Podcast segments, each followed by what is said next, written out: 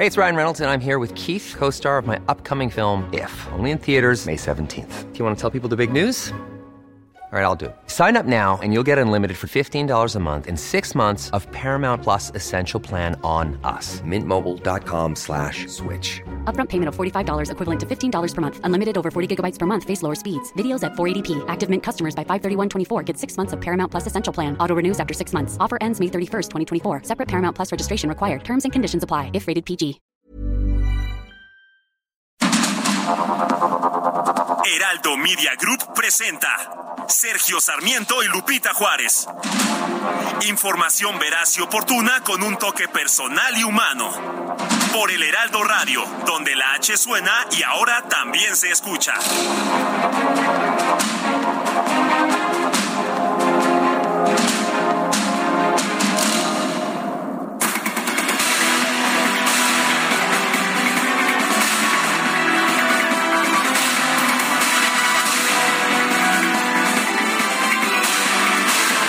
Eh, hubo acarreos, hubo voto inducido. Algunos de los acarreados les daban tarjetitas diciendo por quién tenían que, que votar, lo cual está prohibido, por supuesto.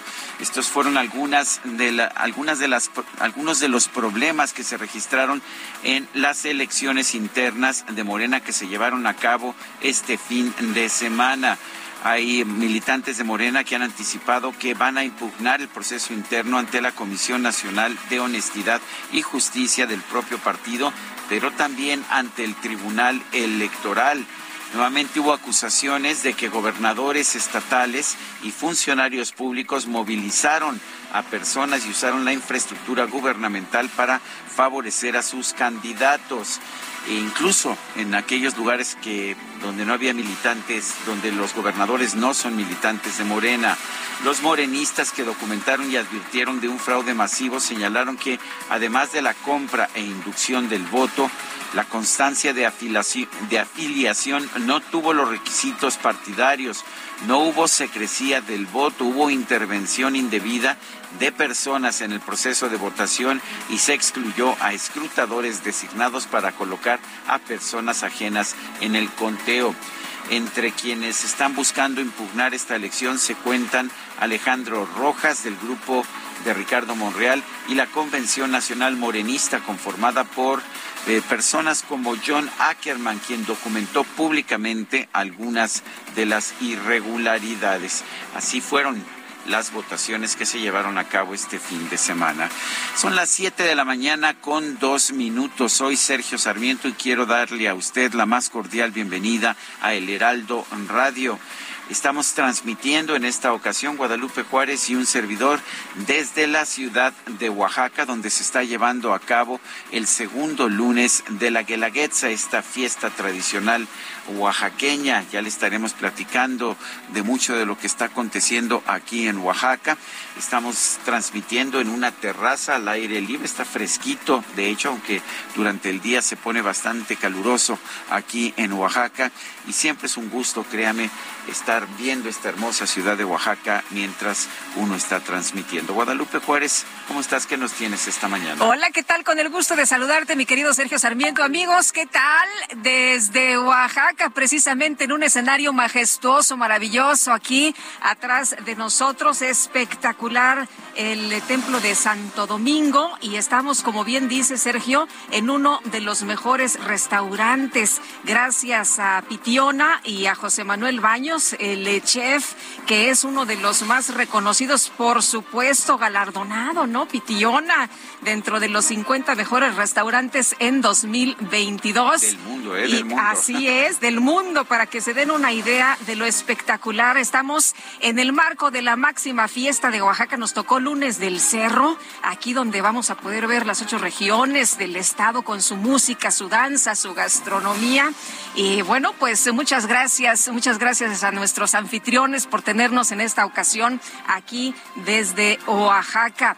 Bueno, les tengo información que tiene que ver con lo que ya adelantaba Sergio, este, pues... Eh, asunto que vimos, no sé cómo llamarle, esta elección que se registró ayer en Morena, donde hubo de todo un poco y ante los señalamientos de irregularidades en la votación para la renovación interna de Morena, Mario Delgado, el líder nacional de este partido, dijo que se investigarán todos los hechos y bueno, aquí lo relevante que ha subrayado se podría llegar hasta la nulidad de las votaciones. En un mensaje delgado acusó a personas ajenas del movimiento de provocar incidentes durante la jornada, donde en 11 casos se tuvo que cancelar el proceso. Personas ajenas del movimiento, a mí me suena muy raro porque cuando vi los eh, videos de cómo se estaba llevando a cabo pues este proceso, todo el mundo se conocía, le gritaban, ah, diputada fulanita, diputado de sutanita a ver, tú, este, eh, fulanito que, que te conocemos muy bien, o sea, todos se conocían, pero dice, dice Delgado que personas ajenas al movimiento. Bueno, la secretaria general del partido, Citlali Hernández, llamó a romper la inercia de las viejas prácticas del pasado, como el acarreo. Ese es el reto al final de cuentas, golpes, acarreo, quema de urnas, hubo lana, hubo, pues, eh, ahí gente que ofrecía dinerito para que fueran a votar, eh, gente que ni siquiera sabía en eh, pues a qué a qué acudía a estos lugares, a qué estaba convocada, gente que ni siquiera sabía quién eh, pues era la persona por la que tenía que votar hasta que otros le decían, "Venimos por Cristina." Ah, sí, que por Cristina. Bueno, pues así estuvo. Y aquí el asunto es que las cosas podrían terminar pues en la anulación. Bueno, eh, por otra parte, representantes de los partidos políticos y de candidatos independientes agredieron física y verbalmente a personal del INE durante las revisiones de fiscalización que realizó el instituto en las pasadas campañas. Esto lo señaló el consejero presidente Lorenzo Córdoba quien reprobó estas conductas e hizo un llamado a los partidos políticos para evitar que estas anomalías se sigan repitiendo. En un video difundido en redes sociales, Córdoba destacó que tras la fiscalización por los procesos electorales en Aguascalientes, Durango, Hidalgo, Oaxaca, Quintana Roo y Tamaulipas, el instituto aprobó sancionar 37 conductas, irregularidad, conductas irregulares de las fuerzas políticas, entre ellas las agresiones. Dijo que los actores políticos cumplen con su obligación de reportar ingresos y gastos y que todavía se siguen presentando conductas prohibidas. Le recordamos que estamos transmitiendo en una pues una cabina improvisada en una terraza, vamos a tener algo de ruido, eso es normal en una transmisión de ese tipo, pero pues ah, por otra parte nadie nos quita el gusto y el privilegio de estar transmitiendo aquí al aire libre en la ciudad de Oaxaca. Son las 7 de la mañana con 7 minutos.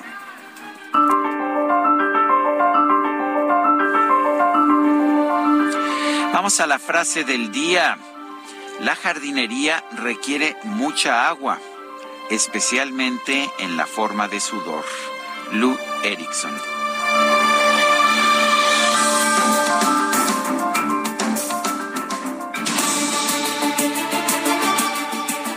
Las preguntas, este lunes pasado preguntamos aquí en este espacio, ¿está la 4T deteriorando a propósito el Aeropuerto Internacional de la Ciudad de México para apoyar a la IFA?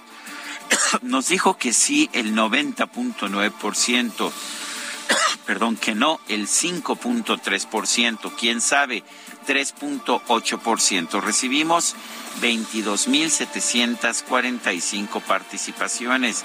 No voy a opinar pues muy participativa, participativa la gente, mi querido DJ Kiki, aunque tú no opines ni participes. Bueno, esta mañana ya coloqué en mi cuenta personal de Twitter, arroba Sergio Sarmiento, la siguiente pregunta. ¿Qué tan buenas fueron las elecciones internas de Morena? Ejemplo de democracia, nos dice el 3.5% fraudulentas y violentas, 92.9%. No sabemos, 3.5%. En 37 minutos hemos recibido 567 votos. Las destacadas de El Heraldo de México.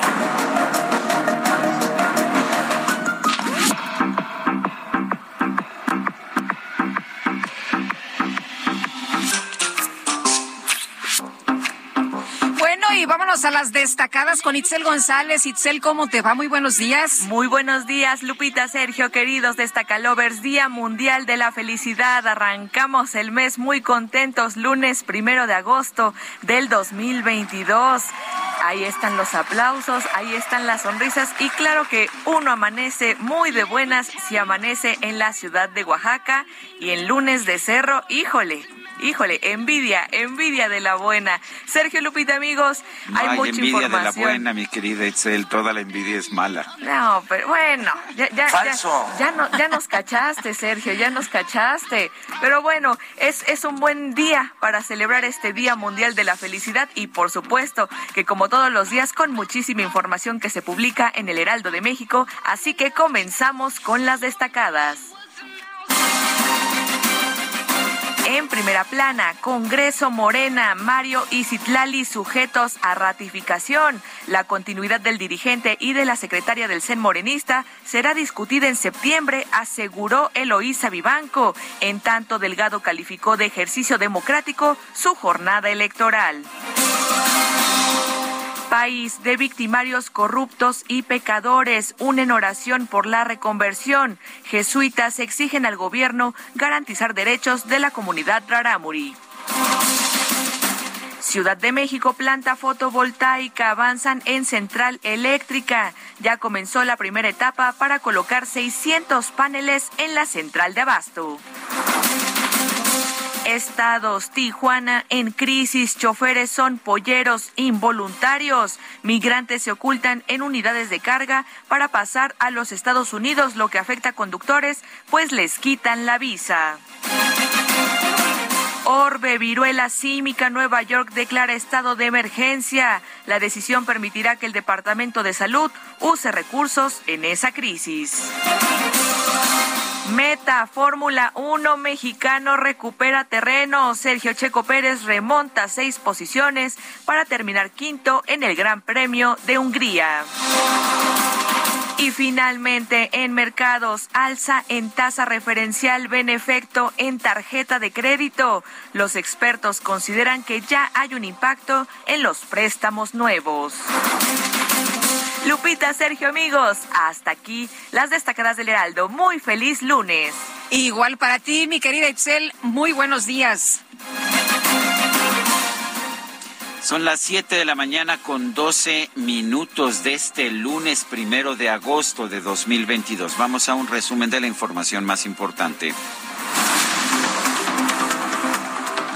Este fin de semana se llevaron a cabo las elecciones internas de Morena en 20 estados del país para renovar los órganos de dirección estatales y 3.000 espacios del Congreso Nacional del partido. En por lo menos 16 entidades se reportaron irregularidades durante la jornada de votación. Bueno, le quiero decir que en Gómez Palacio Durango se suspendió la elección interna de Morena por un enfrentamiento de simpatizantes de la ex candidata al gobierno estatal Marina Vitela contra seguidores del diputado federal Omar Castañeda.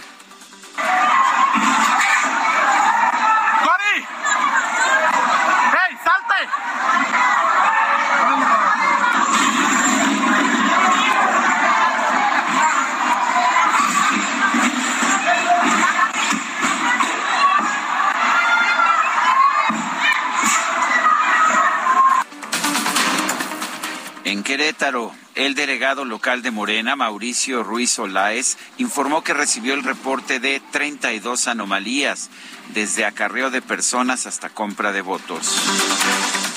Oiga, y no sé si se enteró, pero aquí se lo informamos. La Policía Municipal de Minatitlán, Veracruz, detuvo a la diputada local Jessica Ramírez, candidata congresista de Morena, por provocar un disturbio en una casilla. De nada le valió decir que ella era diputada la detuvieron de todas formas. Vamos a escuchar que nosotros buscábamos, la transparencia del proceso. Nuestros escrutadores estaban plenamente identificados con los que mató el Nacional. Era lo único que pedíamos para que siguiera la jornada y se mantuviera de una manera amena, como estaban llegando todos los militantes de Morena y todas las personas simpatizantes. Entonces, yo me quedo con lo que siempre dice nuestro querido presidente democracia, transparencia, no mentir, no robar no traicionar. Vámonos. En la Ciudad de México se registraron enfrentamientos en el centro de votación de Iztacalco, mientras que en Coyoacán se denunció la entrega de despensas por parte de legisladores locales. Y a pesar de todas las irregularidades denunciadas por los militantes de Morena, el líder nacional del partido Mario Delgado calificó como histórica la jornada de votación interna.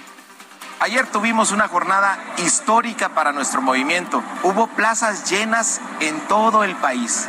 Entre 1.5 y 2 millones de personas acudieron ayer a votar en las 20 entidades donde tuvimos elecciones. Por otro lado, Delgado denunció que personas ajenas a su movimiento provocaron incidentes en los centros de votación. Se instalaron 345 centros de votación y solamente en 11 tuvimos incidentes que provocaron personas ajenas a nuestro movimiento, donde se tuvieron que cancelar las votaciones. Bueno, y el presidente nacional del PAN, Marco Cortés, aseguró que las elecciones internas de Morena son una muestra de lo que pretende hacer ese partido en los comicios presidenciales del 2024, permitiendo el robo de urnas, acarreo, compra de votos y coacción corporativa. El dirigente nacional del PRD, Jesús Zambrano, denunció que Morena quiere desaparecer al Instituto Nacional Electoral cuando en su propia elección interna hubo coacción, fraude y corrupción. Y el presidente Andrés Manuel López Obrador realizó este fin de semana una gira de trabajo por el sureste del país para supervisar las obras de construcción del tren Maya en Tabasco, Chiapas y Quintana Roo. En Cancún, Quintana Roo, el presidente encabezó un evento para poner en marcha distintas obras de infraestructura. El mandatario agradeció el apoyo del gobernador Carlos Joaquín para llevar a cabo programas en beneficio de las familias de la entidad. Quiero agradecerle al gobernador Carlos Joaquín por su apoyo. Ya está por finalizar su encomienda, su mandato y siempre trabajamos de manera coordinada. No tuvimos conflictos a pesar de que él surgió de otra organización, de otro movimiento político. Bueno, y tras este evento, un grupo de madres de personas desaparecidas se acercó al presidente López Obrador para exigirle acciones para localizar a sus familiares. Queremos acciones, ya no queremos simulaciones. Hoy tiene seis días desaparecida en la fiscalía. ¡Queremos acciones! ¡No más simulaciones! ¡Queremos acciones! ¡No más simulaciones! Andrés Manuel, dijiste abrazos, dales un minuto. O pásalas a la sombra si quieres, habla con ellas. Ya, ya hablé con ellas. Son varias, no has hablado con ellas. Y tengo convicciones y tengo palabra. Soy humanista. Pero no ya está dejando con muchos pendientes. En un editorial, el Centro Católico Multimedial denunció que el gobierno federal no practica la pobreza franciscana. Es una administración, dijo, desesperada, que sabe muy bien que no hay recursos suficientes para, perdón, para obras sin planeación. Advirtió que al final esa mística aspiración ahondará la corrupción. Y elementos del ejército detuvieron a tres sujetos vinculados con José Noriel Portillo Gil, alias el Chueco, presunto asesino de dos sacerdotes jesuitas y un guía de turistas en las comunidades de, en esta comunidad se acordará usted de Cerocahui, en el estado de Chihuahua. La Fiscalía General de Puebla confirmó la detención de Silvestre N., presunto responsable del asesinato de la activista y abogada Cecilia Monzón, ocurrido el pasado 21 de mayo. En una carta, el exfiscal de Veracruz, Jorge Winkler, exigió que sus audiencias sean públicas y se permite el acceso a los medios de comunicación. Denunció que ha sido objeto de una persecución penal sustentada en falsedades. Un tribunal colegiado en materia administrativa otorgó un amparo a la empresa Odebrecht para frenar la sanción por 1.088 millones de pesos que le impuso la Secretaría de la Función Pública por simulaciones en contratos relacionados con la refinería de Tula. Y un juez de la Ciudad de México dictó la medida cautelar de prisión preventiva a Luis Vizcaíno, exdirector general de Jurídico y Gobierno de la alcaldía Benito Juárez, acusado de estar vinculado con un cártel inmobiliario. La Secretaría de Movilidad de la Ciudad de México anunció la rehabilitación, la habilitación de una ruta express de autobuses de RTP de Zaragoza a Valderas para atender la alta demanda generada por el cierre parcial de la línea 1 del metro. La Secretaría del Medio Ambiente de la Ciudad de México confirmó que la glorieta de la Huehuete en Paseo de la Reforma ya está en proceso de ampliación. Yo sigo viendo esa ramita muy endeble, muy, endeble. Muy sequita, ¿no? Sí, muy ¿Seguirá sequita. en proceso de readaptación o Pues, adaptación? No lo sé, no lo sé. Y sí están ampliando la glorieta, no sé si eso era necesario, pero este, pero lo que sí te puedo decir que me toca enfrente es que la veo todas las mañanas y la sigo viendo muy sequita, esa ramita. El gobernador de Oaxaca, Alejandro Murat, encabezó la inauguración del segundo desfile de delegaciones de la Guelaguetza 2022 en la capital del estado. Hoy desde el desfile de delegaciones, Oaxaca vibra. Que viva Oaxaca y que viva la Guelaguetza.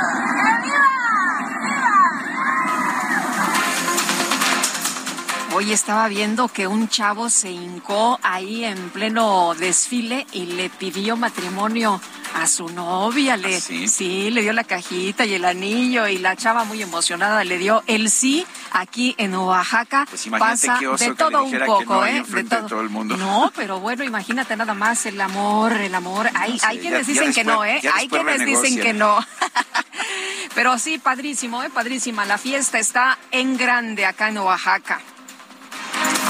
La Secretaría de Turismo informó que durante los primeros tres meses de 2022 el Producto Interno Bruto del sector tuvo un aumento de 3.4% respecto al trimestre previo. Es una de las actividades que más están creciendo en el país, afortunadamente. El Papa Francisco reconoció que ya no puede viajar como antes lo hacía debido a sus problemas en los ligamentos de la rodilla. Señaló que su reciente viaje a Canadá le demostró que necesita bajar el ritmo y posiblemente retirarse algún día. La oficina de la presidenta de la Cámara de Representantes de los Estados Unidos, Nancy Pelosi, informó que la legisladora comenzó una gira de trabajo por Asia, pero no aclaró si esta gira va a incluir una visita a Taiwán, la cual tiene enfurecido al gobierno chino. Pues ya les dijeron, no prendan fuegos que después no puedan apagar, ya les advirtieron. La Casa Blanca informó, por cierto, que el presidente Joe Biden dio de nuevo positivo en la prueba de COVID-19 debido a un rebote de positividad, el cual se puede presentar en personas tratadas con la píldora Paxlovid de la farmacéutica Pfizer. El diario británico The Sunday Times reportó que en 2013 las organizaciones caritativas del príncipe Carlos recibieron una donación de 1.2 millones de dólares de dos familiares de Osama Bin Laden, ex líder de Al Qaeda. Y el ejército de Guatemala informó que logró repeler un posible ataque contra la comitiva del presidente Alejandro Yamatei cuando realizaba una gira de trabajo en una comunidad cercana a la frontera con México. Y en información deportiva, la selección de Inglaterra derrotó en tiempo extra a Alemania por marcador de 2 a 1 para proclamarse campeona de la Eurocopa Femenina 2022. Es la primera vez que Inglaterra gana esta presea y además lo hizo en Londres frente a su propio público. ¿Y qué tal el Gran Premio de Hungría, Sergio, de la Fórmula 1? ¿Cómo viste? ¿Cómo viste la carrera? Bueno, pues la verdad es que muy emocionante la carrera. Max Verstappen de Red Bull empezó en el lugar número 10 y fue rebasando de una forma u otra hasta llegar al triunfo a pesar de haber tenido un trompo, sí, un giro de 360 grados en un momento en que perdió el liderato, pero lo recuperó. Checo Pérez tuvo también una gran carrera del lugar número 11, remontó hasta ocupar el quinto puesto. Son las 7 de la mañana con 23 minutos.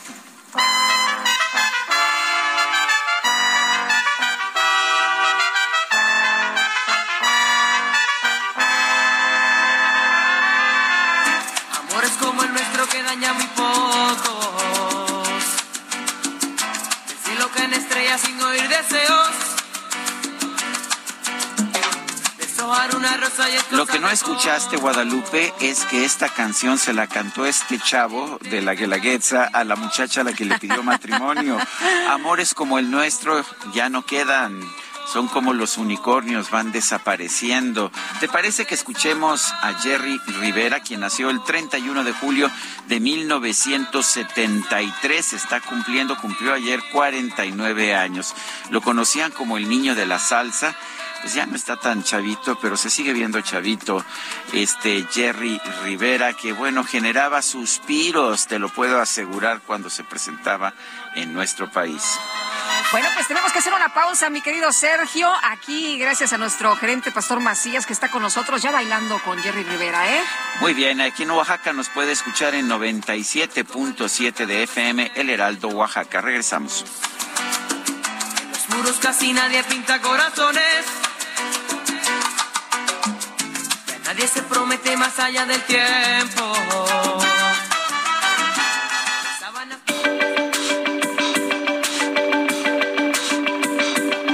Sergio Sarmiento y Lupita Juárez quieren conocer tu opinión, tus comentarios o simplemente envía un saludo para ser más cálida esta mañana. Envía tus mensajes al WhatsApp 55 20 10 96 47.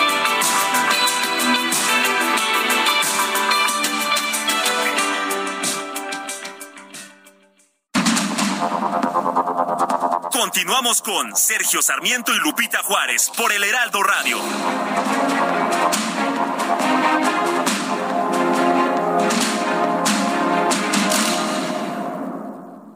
Si tienes una mueblería o eres interiorista, tienes que visitar Expo Mueble Internacional. En cada una de sus ediciones encuentras la más amplia variedad de muebles y decoración que tu negocio o proyecto necesita. Todo con gran calidad y diseño directo de fabricantes. La cita es del 17 al 20 de agosto en Expo Guadalajara. Regístrate en www.expomuebleinternacional.com.mx y redescubre Expo Mueble Internacional.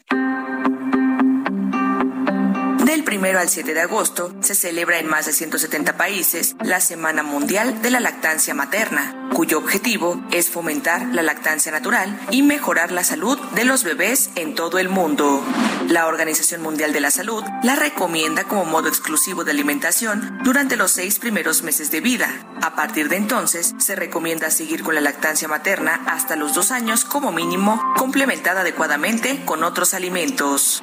Protege al bebé de infecciones como gastroenteritis, infecciones de las vías respiratorias, otitis, infecciones urinarias y otras, sobre todo las inmunitarias.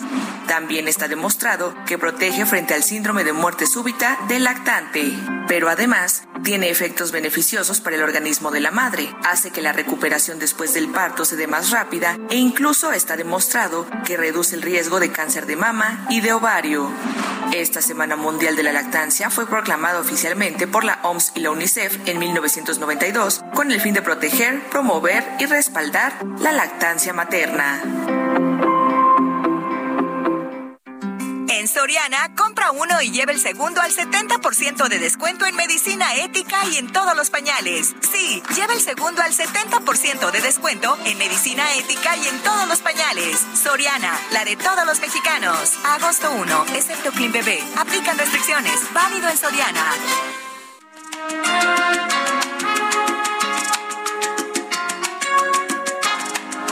Padre como de costumbre, me ha dado porque tú me olvides. Sé que yo no soy bueno para ti. Te ha prohibido mencionar mi nombre, aunque sufres todo lo que sufres, alejándote de mí, él es feliz. ¿Qué de malo es quererte como yo? Regalarte una flor y vivir para ti, consolar a tu alma si busca consuelo en mí. ¿Qué de malo en amarte como yo te amo? Caminar de tu mano, morir. ¡Uh, la la, chulada! mundo de amor inventado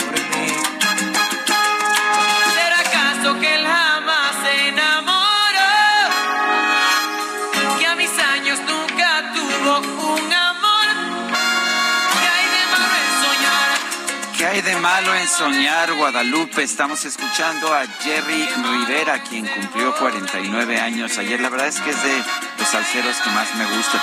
No es de los que generan así mucho entusiasmo por parte de los salseros de corazón. Siempre dicen, no, pues Willy Colón, ya sabes.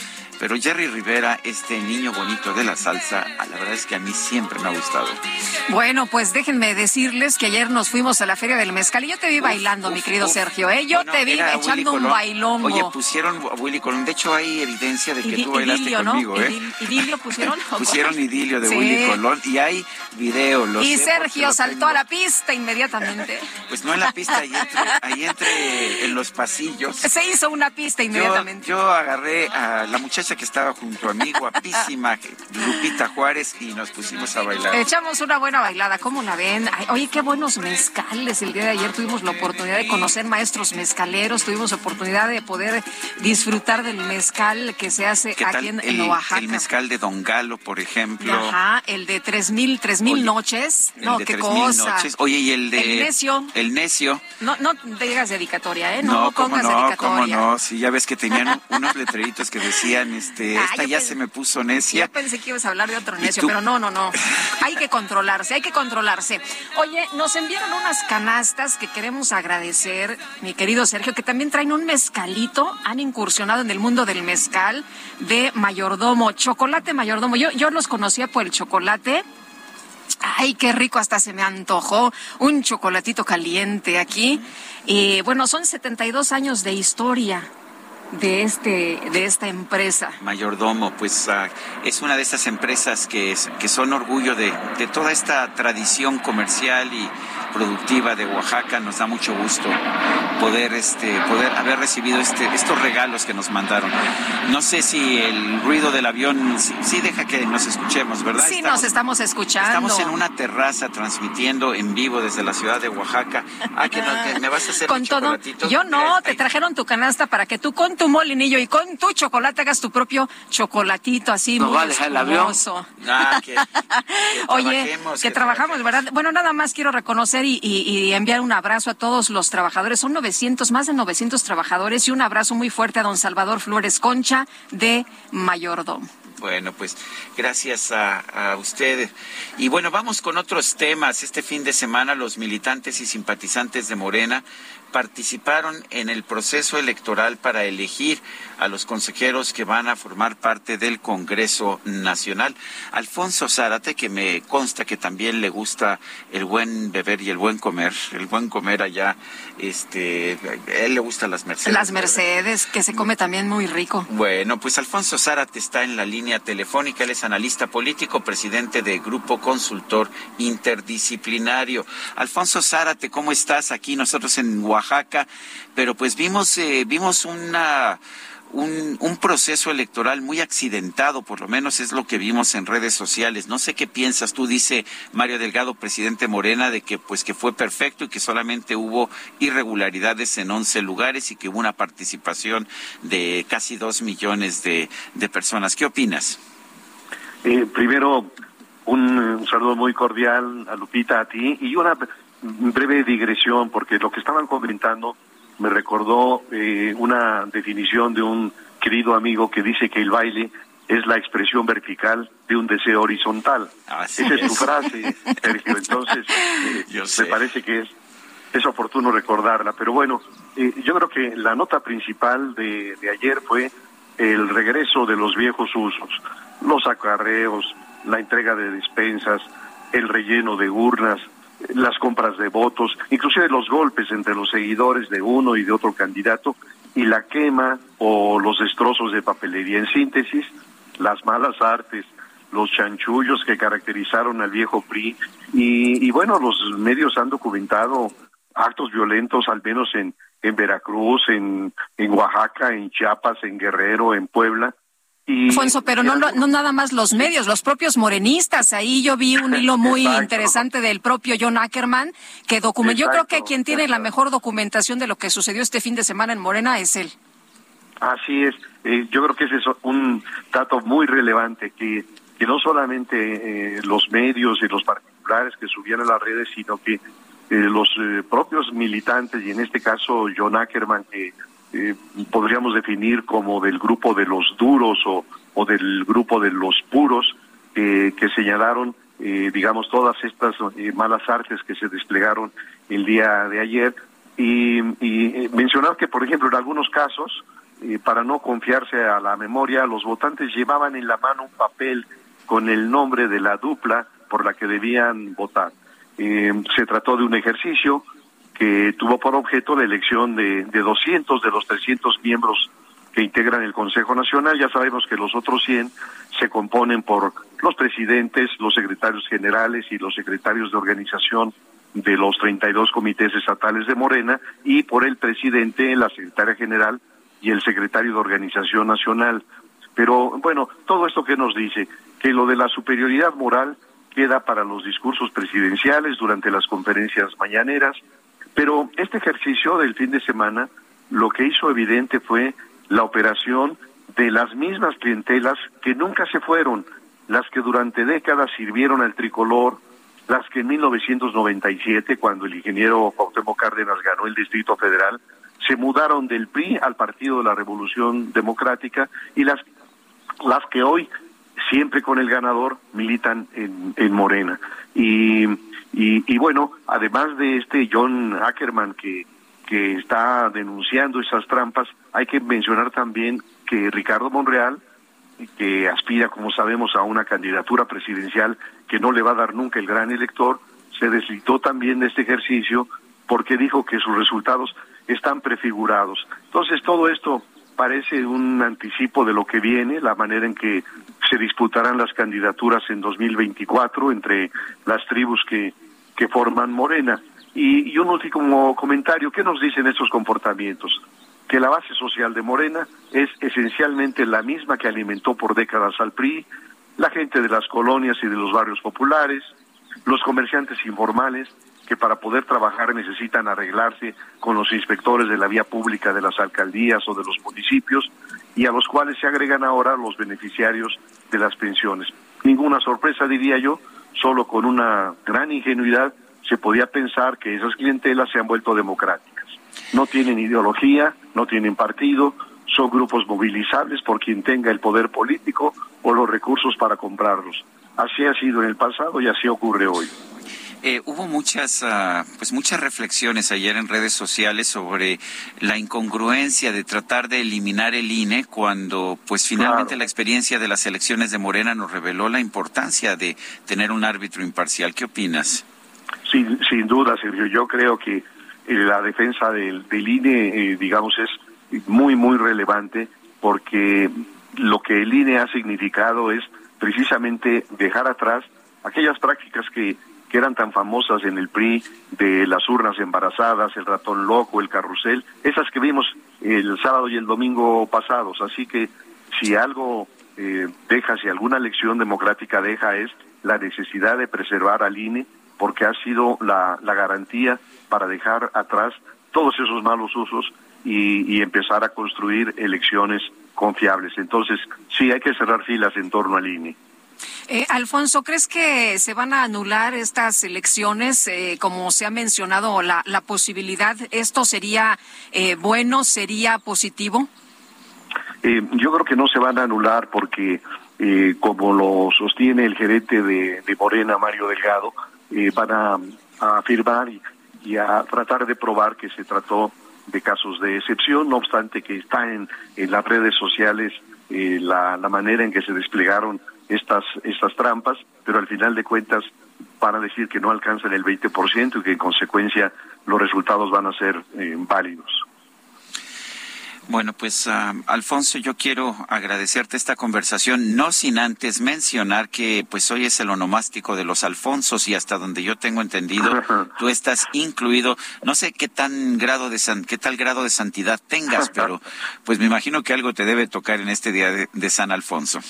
Déjame comentarte, Sergio, que yo nací en un eh, barrio que es la colonia Guerrero de la Ciudad de México, en la calle del Lerdo Así que, eh, digamos, eh, mi, mi lugar de nacimiento está solamente a tres calles del famoso Salón Los Ángeles.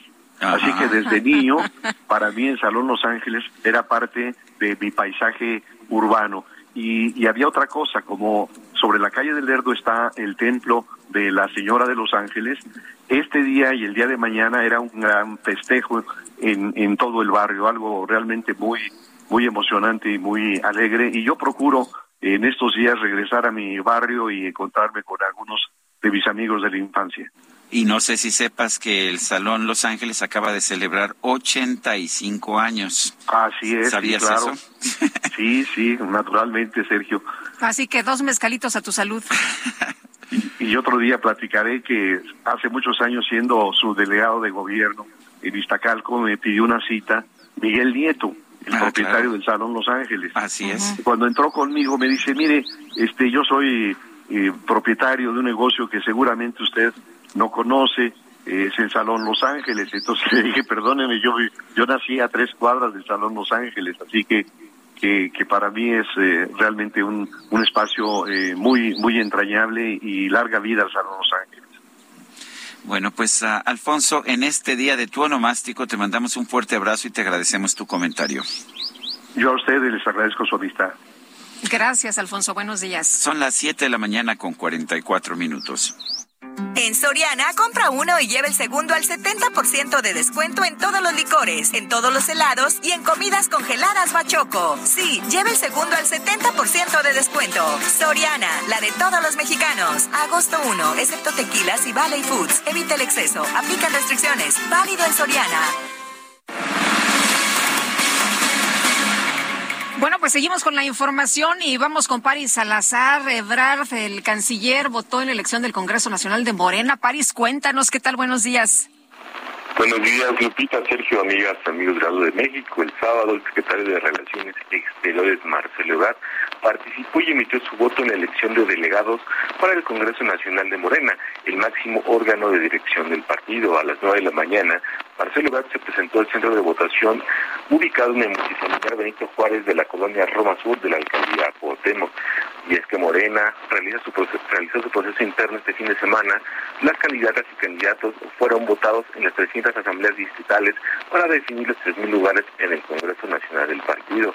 En la fila, Marcelo Ebrard fue reconocido por militantes de Morena, quienes se acercaron a tomarse fotografías intercambiar puntos de vista sobre el futuro del partido y la candidatura presidencial de 2024. Y más tarde, el canciller Marcelo Ebrard viajó a Chihuahua para sostener reuniones de trabajo sobre eh, encuentros bilaterales y también sobre nuevas candidaturas en la entidad. Sergio Lupita, de los. Muy bien, gracias, Paris. Muy buenos días. Y vamos a, a otros temas. La jefa de gobierno de la Ciudad de México, Claudia Sheinbaum, también votó en la elección de consejeros de Morena para el próximo Congreso Nacional del Partido. Carlos Navarro nos tiene el reporte. Adelante, Carlos. Buenos días, Sergio y Lupita. Les saludo con gusto a ustedes el auditorio y les comento que la jefa de gobierno de la Ciudad de México, Claudia Sheinbaum, votó por la democracia.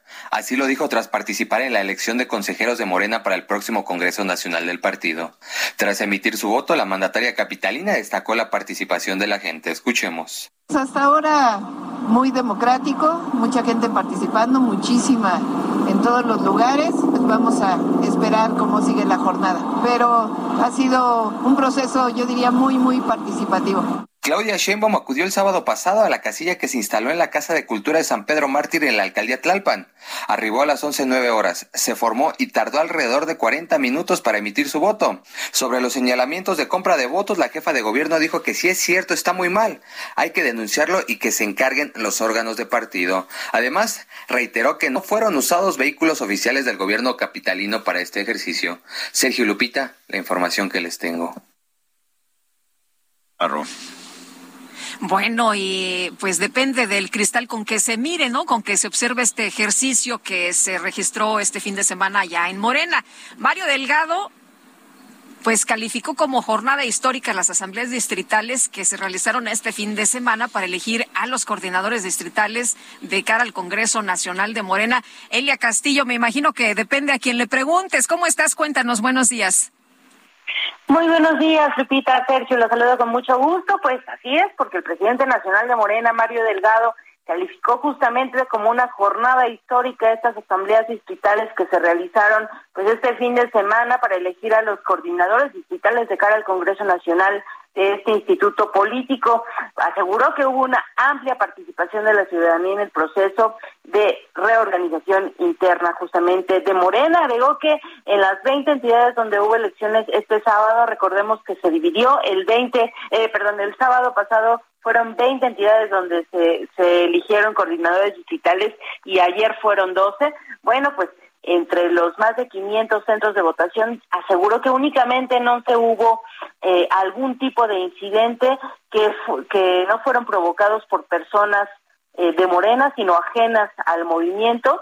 Y bueno, aseguró que no hubo compra de votos, eh, negó que se hayan dado este, pues estas irregularidades que varios morenistas acusaron, denunciaron a través de redes sociales, como fue el relleno de votos, la compra de votos y todas estas, eh, pues estas irregularidades que documentaron incluso con eh, videos en donde se veía a los presuntos escrutadores, pues rellenando las boletas y eh, embarazando las urnas, ¿no? Entonces, todo este, estas irregularidades fueron negadas por el presidente nacional de Morena, aseguró que eh, fue una fiesta democrática estas asambleas distritales y bueno, esperemos eh, a ver el resultado de estas asambleas que se dará a conocer entre mañana y el miércoles y también las impugnaciones que ya amagaron diferentes actores eh, morenistas, ya amagaron con que interpondrán recursos ante el tribunal a fin de que sean anuladas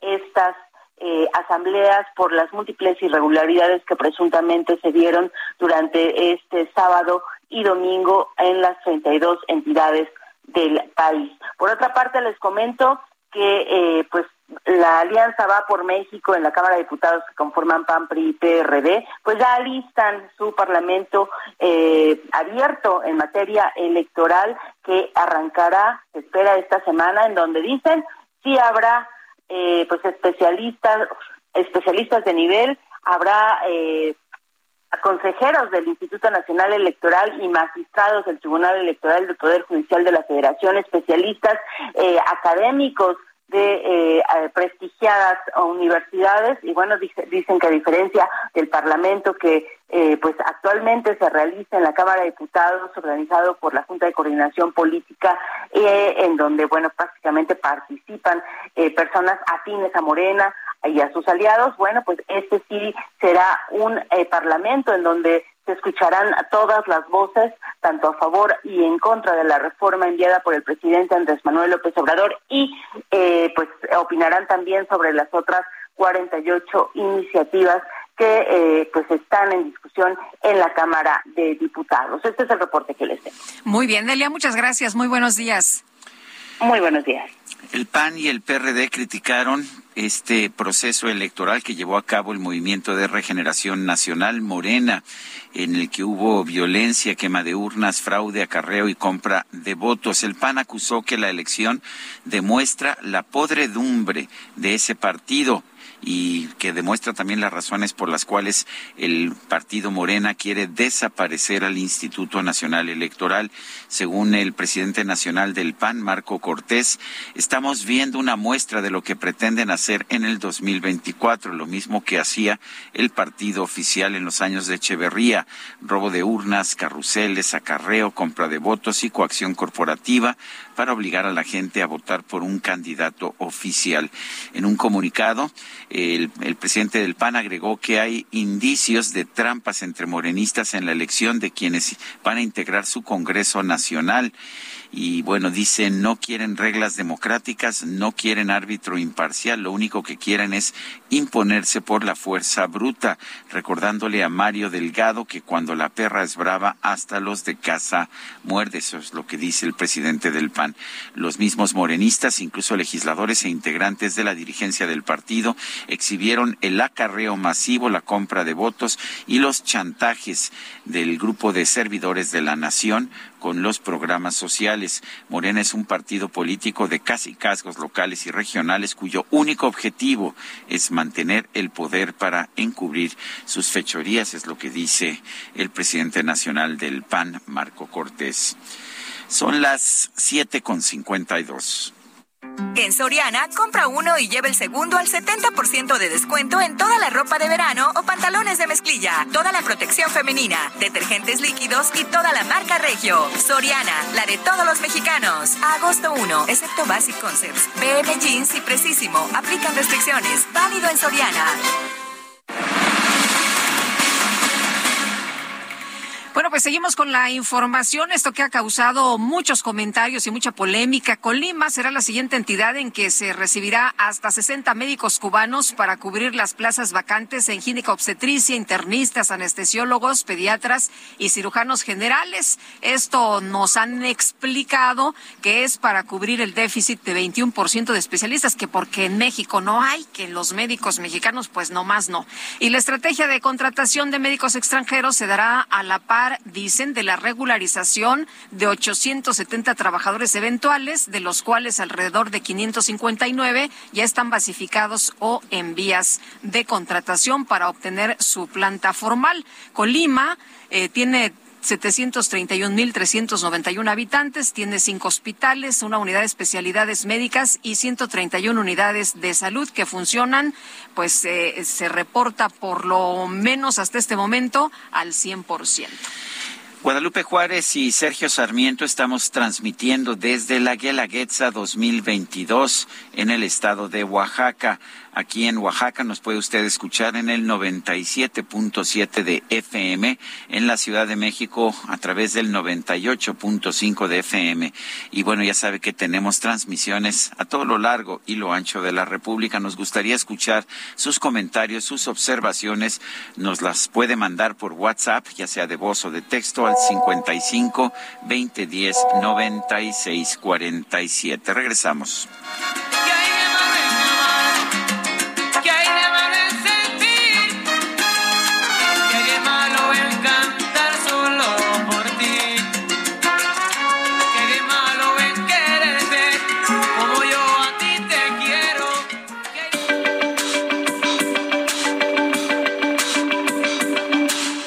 Sarmiento y Lupita Juárez quieren conocer tu opinión, tus comentarios o simplemente envía un saludo para ser más cálida esta mañana. Envía tus mensajes al WhatsApp 55 20 10 96 47.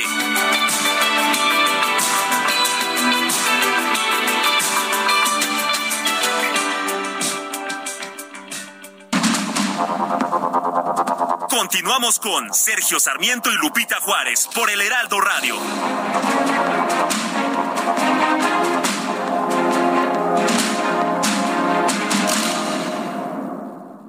Si tienes una mueblería o eres interiorista, tienes que visitar Expo Mueble Internacional. En cada una de sus ediciones encuentras la más amplia variedad de muebles y decoración que tu negocio o proyecto necesita. Todo con gran calidad y diseño directo de fabricantes. La cita es del 17 al 20 de agosto en Expo Guadalajara. Regístrate en www.expomuebleinternacional.com.mx y redescubre Expo Mueble Internacional. Sé que has dado de ti lo que has podido y a veces nos engaña el corazón por un capricho. Este no era el lugar ni nuestro destino. Mejor no ser amantes y tan solo ser amigos. De quien pueda contar las piedras en un río,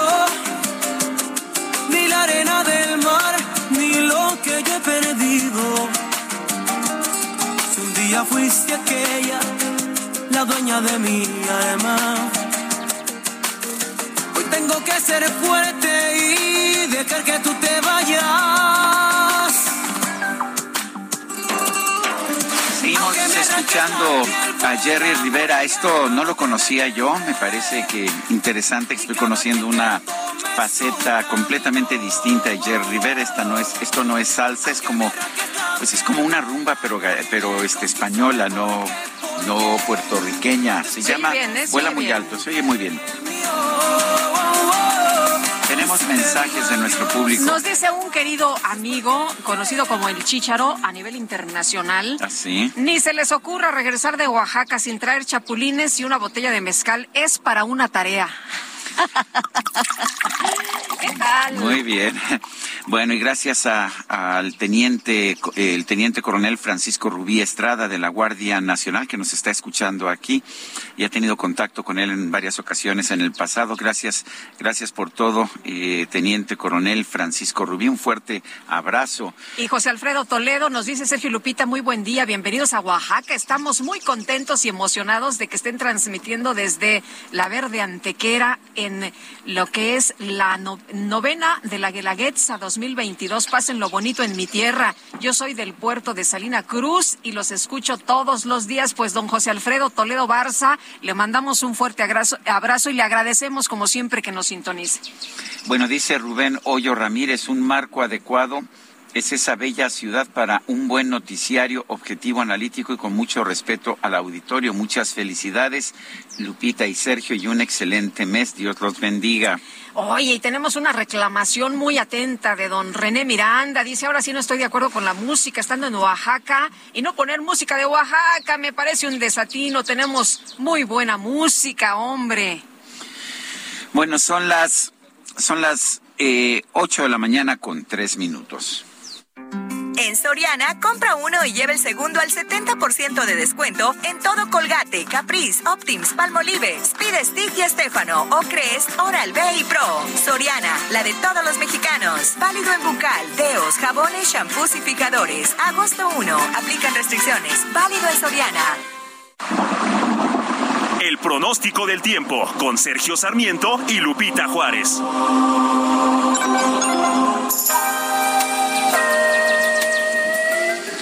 Bueno, vamos con Berenice Peláez, meteoróloga del Servicio Meteorológico Nacional de la Conagua. Adelante, Berenice. ¿Qué tal? Buenos días, Sergio Lupita. Es un gusto saludarlos para informarles que este día el monzón mexicano va a continuar sobre el noroeste de México, originando lluvias puntuales muy fuertes en Sinaloa y Durango, así como lluvias fuertes en Sonora y Chihuahua. A su vez van a influir en el país canales de baja presión, la entrada de humedad de ambos océanos e inestabilidad de niveles altos de la atmósfera, por lo que las lluvias más significativas para este día serán puntuales muy fuertes en Michoacán, Guerrero y Oaxaca y lluvias puntuales fuertes en Nayarit, Jalisco, Colima, Guanajuato, Querétaro, Hidalgo, Puebla, el Estado de México, también en Morelos, Veracruz, Chiapas y Quintana Roo. Es muy importante mencionarles que estas lluvias podrían estar acompañadas de descargas eléctricas, fuertes rachas de viento y caída de granizo, además de que podrían ocasionar el incremento en los niveles de ríos y arroyos, deslaves e inundaciones. Les comento también que la aproximación de una nueva onda tropical a la península de Yucatán va a reforzar el potencial de lluvias en esta región. Respecto a las temperaturas, las máximas de este día en el país serán de 40 a 45 grados Celsius en Baja California, Sonora, Coahuila, Nuevo León y Tamaulipas. Finalmente, Sergio Lupita, les comento que para el Valle de México se pronostica ambiente matutino fresco y por la tarde va a incrementar la temperatura teniendo ambiente templado a cálido con cielo nublado y probabilidad de chubascos en la Ciudad de México y lluvias fuertes en algunas zonas del Estado de México, ambas con descargas eléctricas y la posible caída de granizo. En la Ciudad de México se pronostica una máxima de 23 a 25 grados Celsius y para la capital del Estado de México una temperatura máxima de 19 a 21 grados Celsius. Hasta aquí el reporte. Bueno, pues muchas gracias, Berenice Peláez. Muchas gracias. Hasta luego, muy buenos días. Y al concluir su gira por Quintana Roo, el presidente López Obrador dijo que no va a permitir una dictadura en el país. Misael Zavala, cuéntanos de qué se trata. Muy buenos días. Buenos días, Sergio Lupita. Los saludo, saludo también al auditorio, pues tras concluir una gira por Quintana Roo en la que revisó el avance del tren Maya, el presidente Andrés Manuel López Obrador manifestó que en su administración no permitirán que se instale una dictadura en el país, pues aseguró que se deben garantizar las libertades. Nosotros aspiramos a fortalecer un sistema verdaderamente democrático en México. No vamos nunca a permitir una dictadura. Tenemos que garantizar por encima de todo las libertades, que todos puedan expresarse y si tenemos nuestra conciencia tranquila, no tenemos nada de qué preocuparnos, fue lo que dijo el mandatario tras dar el banderazo de salida al inicio de cuatro proyectos de obras públicas para Cancún con aportaciones federales. El mandatario respondió a un colectivo que se manifestó durante el evento para exigir justicia por sus familiares desaparecidos. Dijo, vamos a seguir buscando a personas desaparecidas, respetando los derechos humanos, no utilizando la fuerza y sin reprimir al pueblo. Acompañado por funcionarios estatales y directivos de las empresas ICA y CEMEX, el presidente de la República aclaró que no es fácil serenar al país, pero reiteró que él y su gobierno tienen fuertes convicciones. Junto al gobernador de Quintana Roo, Carlos Joaquín González, López Obrador aseguró que su gobierno no le va a fallar al pueblo y adelantó que si en cuatro años de su administración ha logrado bastante, en los dos años de cierre de su sexenio hará mucho más. Mi anhelo y mi propósito fundamental y mi sueño que quiero convertir en realidad es que cuando termine mi mandato haya más igualdad y que no haya pobreza pobreza en nuestro país, fue lo que dijo el presidente López Obrador. Sergio Lupita, hasta aquí la información. Muy bien, muchas gracias, Misael. Son las uh, 8 de la mañana con 8 minutos. En Soriana, compra uno y lleva el segundo al 70% de descuento en todo el alimento seco para perro, marca Dog Chow y Mainstay. Y 30% de descuento en todas las albercas y todos los juguetes importados Soriana. Sí, 30% de descuento. Soriana, la de todos los mexicanos. agosto 1. Aplican restricciones. Válido en Soriana. El Químico Guerra. Con Sergio Sarmiento y Lupita Juárez.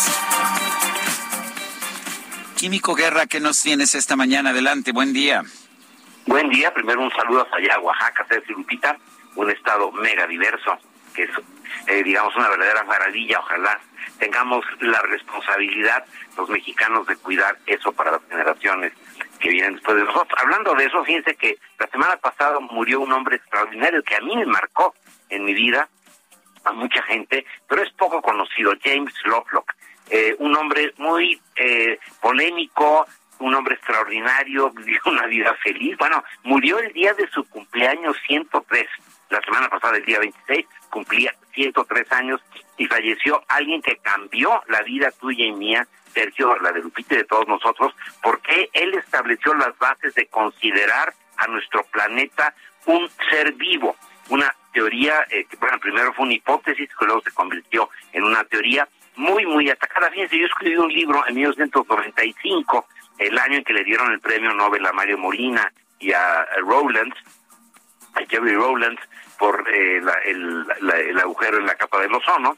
Y esto eh, eh, se debió a que James Lovelock, este hombre del que les estoy hablando, indujo tanto a Mario Molina como a Jerry Rowlands a hacer los estudios de química atmosférica que finalmente se derivaron en el descubrimiento del agujero del ozono. Esa fue su trascendencia.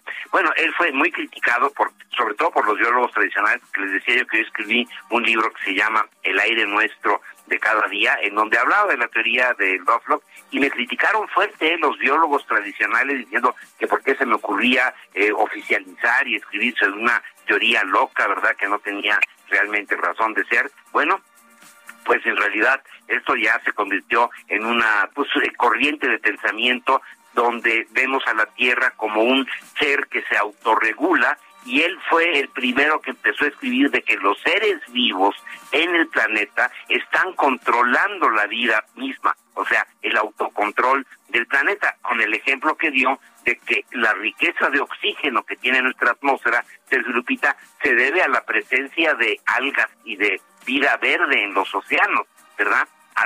A, ver si fotosíntesis se empezó a enriquecer de oxígeno la atmósfera, lo cual lo hace más estable. James eh, pasó de la astronomía a la ecología, basó su hipótesis inicial en su observación científica de la atmósfera de la Tierra y de Marte.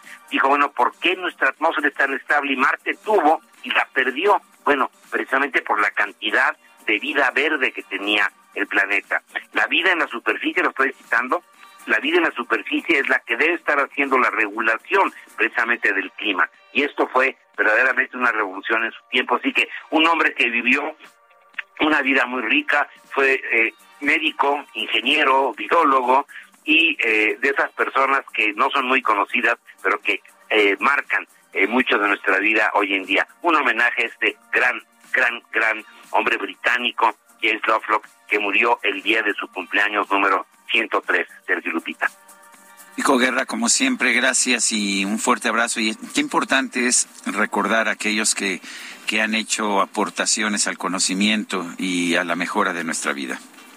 Exactamente, y lo digo precisamente porque pareciera verdad que todo mal ahorita en esos tiempos que los eh, que dirigen no tienen ninguna conciencia de esta eh, realidad planetaria, pero hay mucha gente que sí y que está haciendo contribuciones importantes a la humanidad, Sergio, Lupita. Gracias, Químico. Bueno, lo,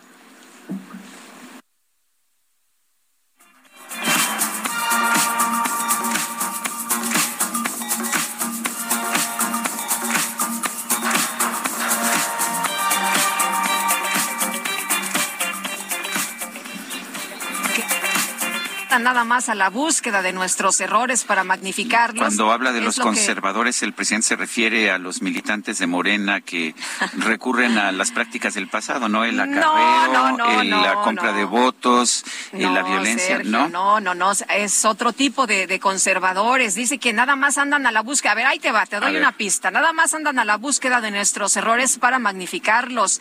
Bueno, pues esto lo ha reprochado el presidente López Obrador al asegurar que tiene una lista de quienes se manifiestan en redes sociales, como Claudio X González, Héctor de Mauleón, y tú, precisamente, vamos a escuchar parte de lo que dijo. para magnificarlos. Resulta que ya cuando quiero saber algo,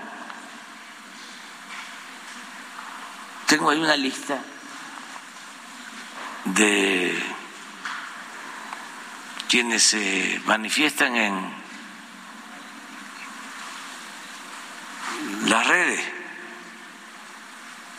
Entonces veo a Claudio,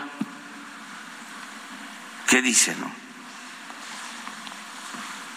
Y luego veo, pues, a Sarmiento. A Otro señor. No, uno que es articulista de, de del Universal. Ah, no es de Mauleón, de Mauleón. Es, entonces, tengo ahí como 10.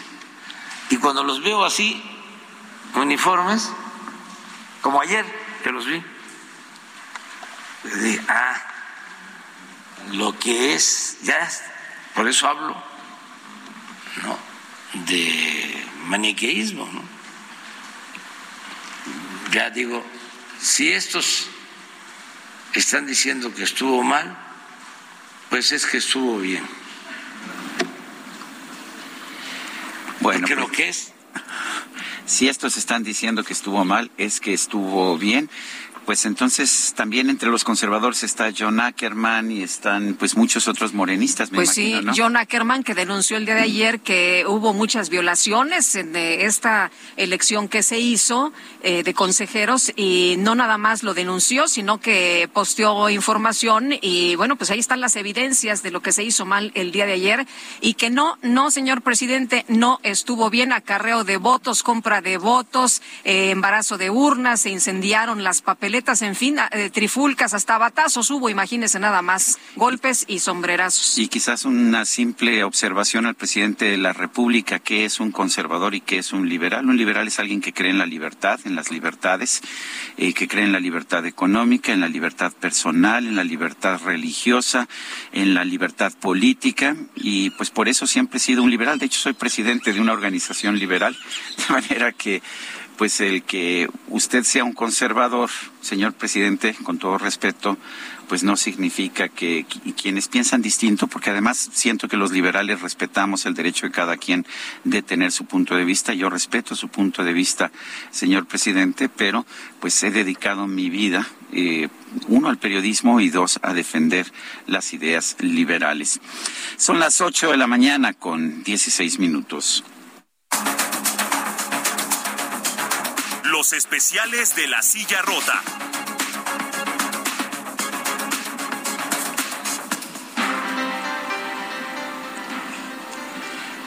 Eh, vamos con Jorge Ramos, periodista de La Silla Rota. Adelante. Sergio, muy buenos días. Un abrazo solidario, por supuesto, y todo mi apoyo a tu a tu trabajo, que por supuesto respetamos y sobre todo eh, que admiramos. Un abrazo solidario, Lupita. Buenos días. Y buenos Hola días Jorge, buenos días. Buenos días. Pues bueno, ustedes recordarán que hace unos cuantos días, no tiene más de dos semanas, eh, se conoció una resolución judicial eh, en contra de Facundo Rosas, quien era comisionado general de la extinta Policía Federal, y que bueno, estaba señalado dentro de los acusados eh, de este operativo rápido y furioso que consistía básicamente en la introducción eh, de armas por parte de Estados Unidos para eh, pues equipar, eh, si se le puede llamar de alguna forma, eh, al cártel de Sinaloa. Estamos hablando de que eso ocurrió hacia 2009 Y bueno, parte de esa historia la hemos conocido, hemos conocido, por ejemplo, ¿no? Que, pues la, la agencia de, de alcohol, tabaco, armas eh, y fuego y explosivos de Estados Unidos, la llamada ATF por sus siglas en inglés, eh, no informó a México, a todas las instancias de, de procuración de justicia, eh, de seguridad, porque tenían desconfianza en esas áreas del, del, del entonces presidente Felipe Calderón Hinojosa. Bueno, pues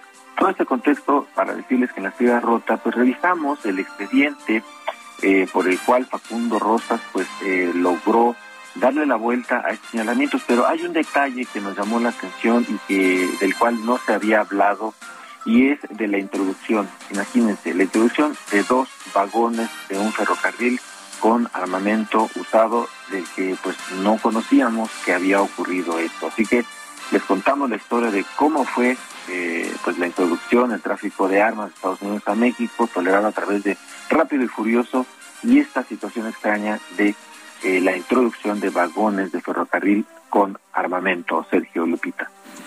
Bueno, pues Jorge Ramos, gracias por este, por este reporte, un fuerte abrazo y gracias fuerte por, abrazo tus, y buenos días. por tus expresiones.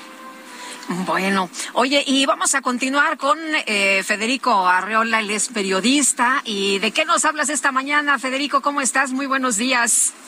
Pues muy buenos días. Fíjate que ayer y antier Morena se convirtió en, en promotora de, de bolsas de lujo. De no tan lujo, pero sí de lujo como Bailola. Eh, sí, Bailola es una bolsa española que se llama así por, lo, por, el nombre de los perros de una de las fundadoras de esa marca. Y la señorita Vilches, de las mañaneras, la que quién es el mentiroso en el periodismo mexicano, Sí, la vimos ahí votando con su bolsa, ¿no?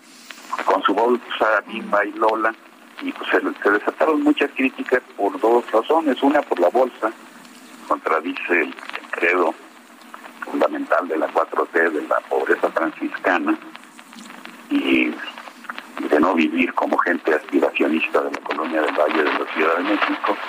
Criticó también porque se brincó la fila y se la. No dio ninguna explicación, simplemente se la brincó, alguien, alguien le reclamó, no dijo nada, después andaban diciendo que lo había hecho.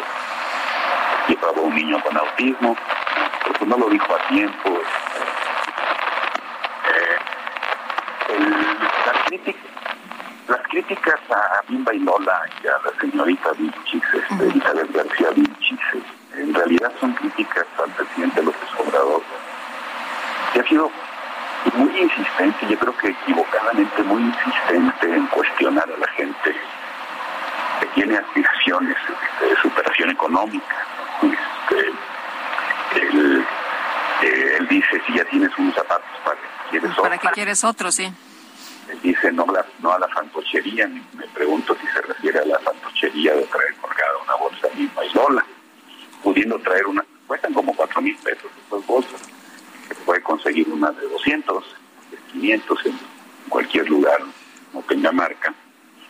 Él ha, ha dicho que se ha burlado de la gente que vive en una colonia de clase media como la del Valle, donde vivió Andrés Manuel, por cierto diciendo que se sienten fifís, pero fifís nomás los de las lomas.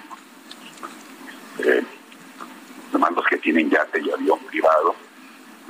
Él, y ha cuestionado el pensamiento conservador del, que él llama conservador de la gente. No sé qué sea exactamente el pensamiento conservador, en la, la lógica de López Obrador. Él, yo no creo que alguien que desee cambiar zapatos o comprarse una bicicleta nueva cara. Pues, o sea, conservador simplemente pues, es un- una situación de mercado muy natural que, que debemos aceptar y creo que Andrés Manuel Sí, ah, Federico, te estamos escuchando muy, muy, este, muy raspado. Este, no, no sé si te puedes como acomodar un poco mejor, a ver si te podemos escuchar mejor. Es- se oye con mucho ruido. Vamos a ver si podemos mejorar la, la calidad de la comunicación. Este, pero vamos a, se está oyendo bastante, bastante mal. El, ah, son las Son las 8 de la mañana con 22 minutos. Generó mucha, mucha especulación y, sobre todo muchos comentarios en redes sociales. La decisión de, del esposo de, de, Elizabeth eh, Vilchis y de, y de ella de saltarse la cola para votar en las elecciones que, que tuvieron lugar ah, este fin de semana. Eh, él, de hecho, señaló posteriormente en un mensaje de Twitter que su hijo tiene autismo y que, y que ellos pues estaban buscando proteger al, al chico del autismo, lo cual me parece pues una buena explicación, pero había una larga cola pero la verdad es que mucha gente se molestó por el hecho de que eh, René Galindo, exsecretario de Gobierno eh, en Puebla, y, y Liz Vilchis, su esposa, se hubieran saltado la cola y pues, ¿qué te puedo decir, Lupita? ahí está la información y los comentarios que, que hizo la gente. Bueno, de hecho, muchas personas estaban enojadas porque se pusiera al niño como una explicación y se dijo, a ver, ¿por qué no se comentó desde un primer momento? ¿Por qué se dejó hasta después esta explicación? Y que pues no era lugar para, para el niño y que pues esta explicación se había dado ya después, pero mucho, muy tarde. Y efectivamente, Annalisa, eh, Liz Vilchis llevaba, llevaba una bolsa con una marca de estas que pues no puedes dejar de ver, de Lola y Bimba, precisamente una marca española. Eh, sabemos que las empresas españolas son lo que más le gusta al presidente de la República, de manera que este, pues nadie se a los de Iberdrola. Sí. En fin, bueno, vamos a ir a una pausa. Le recordamos que estamos transmitiendo desde Oaxaca, donde se hoy es el, el lunes del cerro en las fiestas de la Guelaguetza. Dentro de una media hora estaremos conversando con el gobernador del estado de Oaxaca, Alejandro Murat. Regresamos en un momento más. Tengo que ser fuerte y dejar que tú te vayas. Aunque me arranques la piel, vuela muy alto, no te... Millions of people have lost weight with personalized plans from Noom, like Evan, who can't stand salads and still lost 50 pounds. Salads, generally, for most people, are the easy button, right? For me, that wasn't an option. I never really was a salad guy. That's just not who I am. But Noom worked for me. Get your personalized plan today at Noom.com. Real Noom user compensated to provide their story. In four weeks, the typical Noom user can expect to lose one to two pounds per week. Individual results may vary.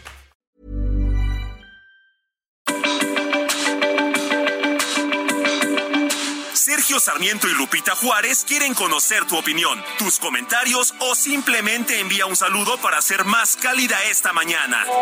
Envía tus mensajes al WhatsApp 55 20 10 96 47.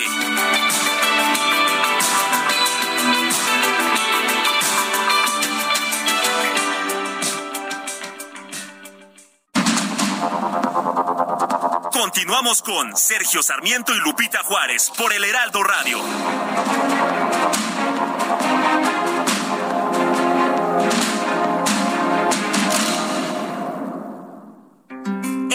Soriana, compra uno y lleva el segundo al 70% de descuento en todos los yogurts, excepto Yakult y Danonino. En todos los cereales y en todas las galletas, excepto Precisimo. Sí, lleva el segundo al 70% de descuento. Soriana, la de todos los mexicanos. Agosto 1, aplican restricciones. Válido en Soriana.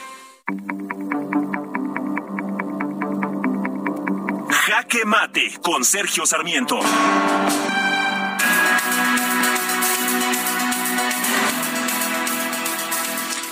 No, señor presidente, yo no me alegro de los problemas que tuvo Morena en sus procesos electorales internos de este fin de semana. Al contrario, me preocupan, me preocupan como mexicano, que estoy preocupado por el, futuro de 2018 por una mayoría muy importante de votantes mexicanos. No hay ninguna duda tampoco de que Morena representa en estos momentos el partido más importante de nuestro país. Yo quisiera ver un partido, un movimiento de Morena que no tuviera los problemas que estamos viendo, que no recurriera a las prácticas no democráticas del pasado. Yo quisiera ver un, un, partido, el de usted, el del presidente de la República, comprometido con la democracia y con las reformas liberales que tanto usted como yo hemos defendido en algún momento. No, señor presidente, no soy conservador, estoy comprometido con las con la libertad, estoy comprometido con las uh, prácticas, con las ideologías liberales, con las ideologías que nos permiten a todos tener una mayor libertad. Y yo creo que juntos todos podemos ayudar a crear este país más libre, este país más próspero. No me alegro de los problemas de Morena, todo lo contrario.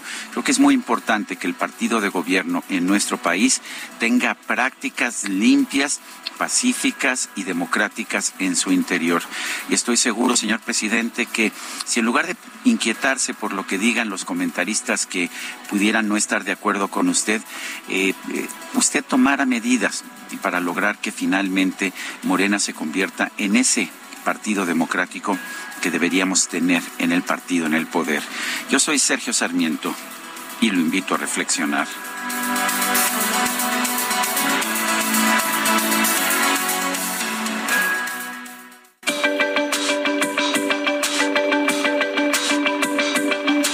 Sergio Sarmiento, tu opinión es importante.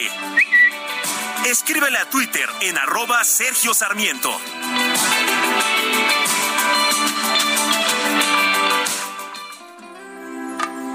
Ese, el que dices que tu amor no se merece, el que intentas ocultarlo ya no puedes, el que piensas que te engaña y que te miente, el que buscas en tus noches de locura te llena de caricias, de ternura, quien te lleva con un beso hasta la luna y vuelas alto en sus brazos tan alto.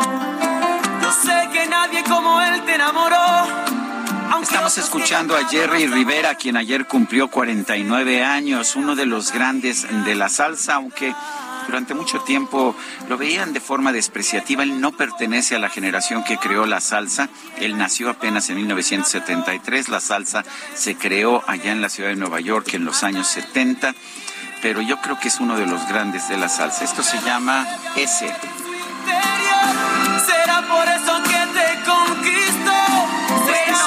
Es una versión a propósito de balada, porque también hay una versión de salsa. Pero adelante, Lupita. Pues regresamos, regresamos. Con, ya sé que te gusta mucho Jerry Rivera, caray, para bailar, echar una buena bailada. Regresamos con el periodista Federico Arreola. Federico, se nos cortó la comunicación, pero ya retomamos el contacto contigo. Y bueno, de forma despreciativa, así como canta Jerry Rivera, el, eh, el presidente López Obrador, pues se ha referido a la clase media, ¿no? A quien ha señalado de aspiracionistas. Y bueno, tú hablabas precisamente de este tema.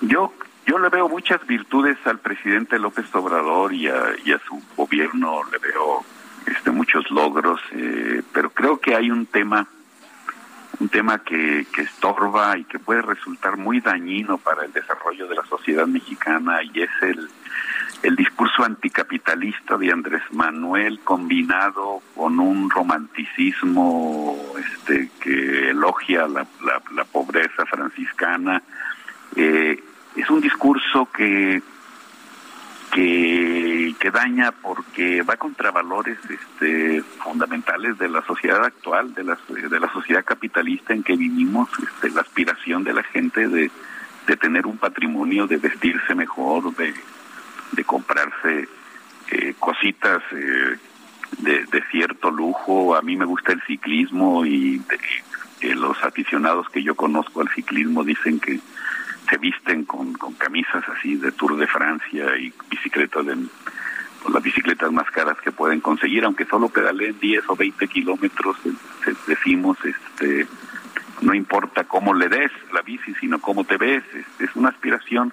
Andrés Manuel la critica, se burla de la gente que, de la, de la gente productiva y trabajadora de la clase media que, que tiene aspiraciones, y su, pero su propio equipo es muy aspiracionista legítimamente aspiracionista, pero pero eh, terminan por por ser un, un mal ejemplo y, y, y, por ser un un, una, eh, un motivo de crítica al presidente lo que hizo Elizabeth García Vilchis, la encargada de, decir las mentiras en las mañaneras, salir a votar con una bolsa pues, cara, cuatro mil pesos es, es caro. A mí me digo, no es barato, no. Hay bolsas de más de un millón de pesos, pero digamos en la escala de las bolsas de lujo, ella ella adquirió una de las de abajo.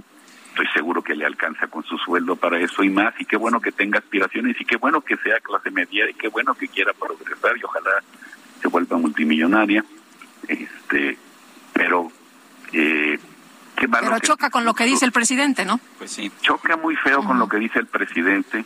El presidente califica de fantoches a las personas que, que, quieren tener dos zapatos o este y me pregunto si él, va a considerar fantoche o fantocha, no sé, en todo el lenguaje incluyente a, Liz Pinchis, el que es, se, burla de los periodistas que en su opinión dicen mentiras. Este, yo no yo no llamaría mentiras a muchas de las cosas que se publican, sino a lo mejor este, opiniones distintas, este o interpretaciones de, de hechos este, eh, de diferente manera. El, el, yo me pregunto si ella es fantoche, dice Andrés Manuel que ya no es, que ya no procede aquello de como, como te ve este trato ahora dice si te ves fantoche, este, la gente te desprecia. Me pregunto si eso es lo que le pasó a Elizabeth García Vilchis, este, que, de la que se ha burlado mucha gente por contradecir el discurso fallido, en mi opinión, de la pobreza franciscana del presidente López Obrador. Un discurso, insisto, anticapitalista, ingenuo, que no ayuda. Yo, fíjate, yo admiro mucho a un amigo mío que lo, quiero bien, este, ya no tenemos trato, pero lo tuvimos, es Rafael Barajas, el Fisgón, caricaturista de la jornada. Y hoy dijo Andrés Manuel, es un muy buen caricaturista, es un ideólogo, es un tipo inteligente, muy inteligente, culto. Hoy dijo Andrés que qué bueno que resultó electo consejero de Morena porque ha formado a muchos jóvenes. Entre las muchísimas virtudes que tiene el Fisgón, tiene un defecto. Este, su discurso también es muy anticapitalista. El, ser, ser capitalista no es ser conservador, no, este, eh, el, la gente más progresista, en mi muy humilde opinión, es la gente innovadora que emprende negocios este, con una idea nueva este, para que los mercados se desarrollen. Y, y, en el, y en el discurso de Morena hay mucho contra eso y, y, y no está bien. Yo pues le pediría al presidente López Obrador que que insisto ha tenido muchos logros, sobre todo el poner el acento en, en ayudar a tanta gente pobre que hay en México y, en otras cosas que cambiara un poco su discurso, el izquierdismo, este, el progresismo no tiene por qué ser anticapitalista, porque además es absurdo. El capitalismo ahí está, existe desde hace no sé cuántos siglos y, y yo no veo ninguna razón para que esto acabe. ¿no? Pues con eso nos quedamos, con esa reflexión. Muy bien. Gracias, Federico. Buenos días. Un abrazo, gracias. Abrazo de regreso. Bueno, dice el presidente Andrés Manuel López Obrador que la Comisión Nacional del Agua, la CONAGUA, ya no va a otorgar concesiones de agua en Nuevo León. ¿Es esta la solución al problema de agua? Vamos a conversar con José Luis Luege, quien fue, de hecho, director de Conagua y que le ha dedicado mucho tiempo al tema del agua. José Luis Luege, ¿cómo estás? Buenos días. Cuéntanos, eh, ¿suspender las concesiones, no entregar nuevas concesiones, resuelve el problema? Sí, buenos días, Lupita. De ninguna manera. Hola, Yo creo que el tema de las concesiones, que Lupita, es una buena administración de las concesiones y lo que hemos hablado aquí en varias ocasiones, Sergio, en mejorar la eficiencia, tecnificar al máximo, innovar, incorporar energías renovables en las plantas de tratamiento, tratar todas las aguas e intercambiar las aguas. No, no va por ahí el asunto. Y déjame comentarte que el decreto que firma el presidente viernes pasado es un, es un decreto incompleto. ¿Por qué? En primer lugar, queda, queda evidenciado el error monumental que aquí hemos comentado de eliminar el fonte.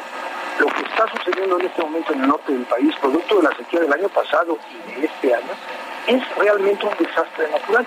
Si la CONAGUA declaró emergencia nacional por sequía, la Secretaría de Gobernación estaba obligada a decretar el desastre natural para los apoyos que hay que dar en caso de la emergencia que estamos viviendo, ¿no?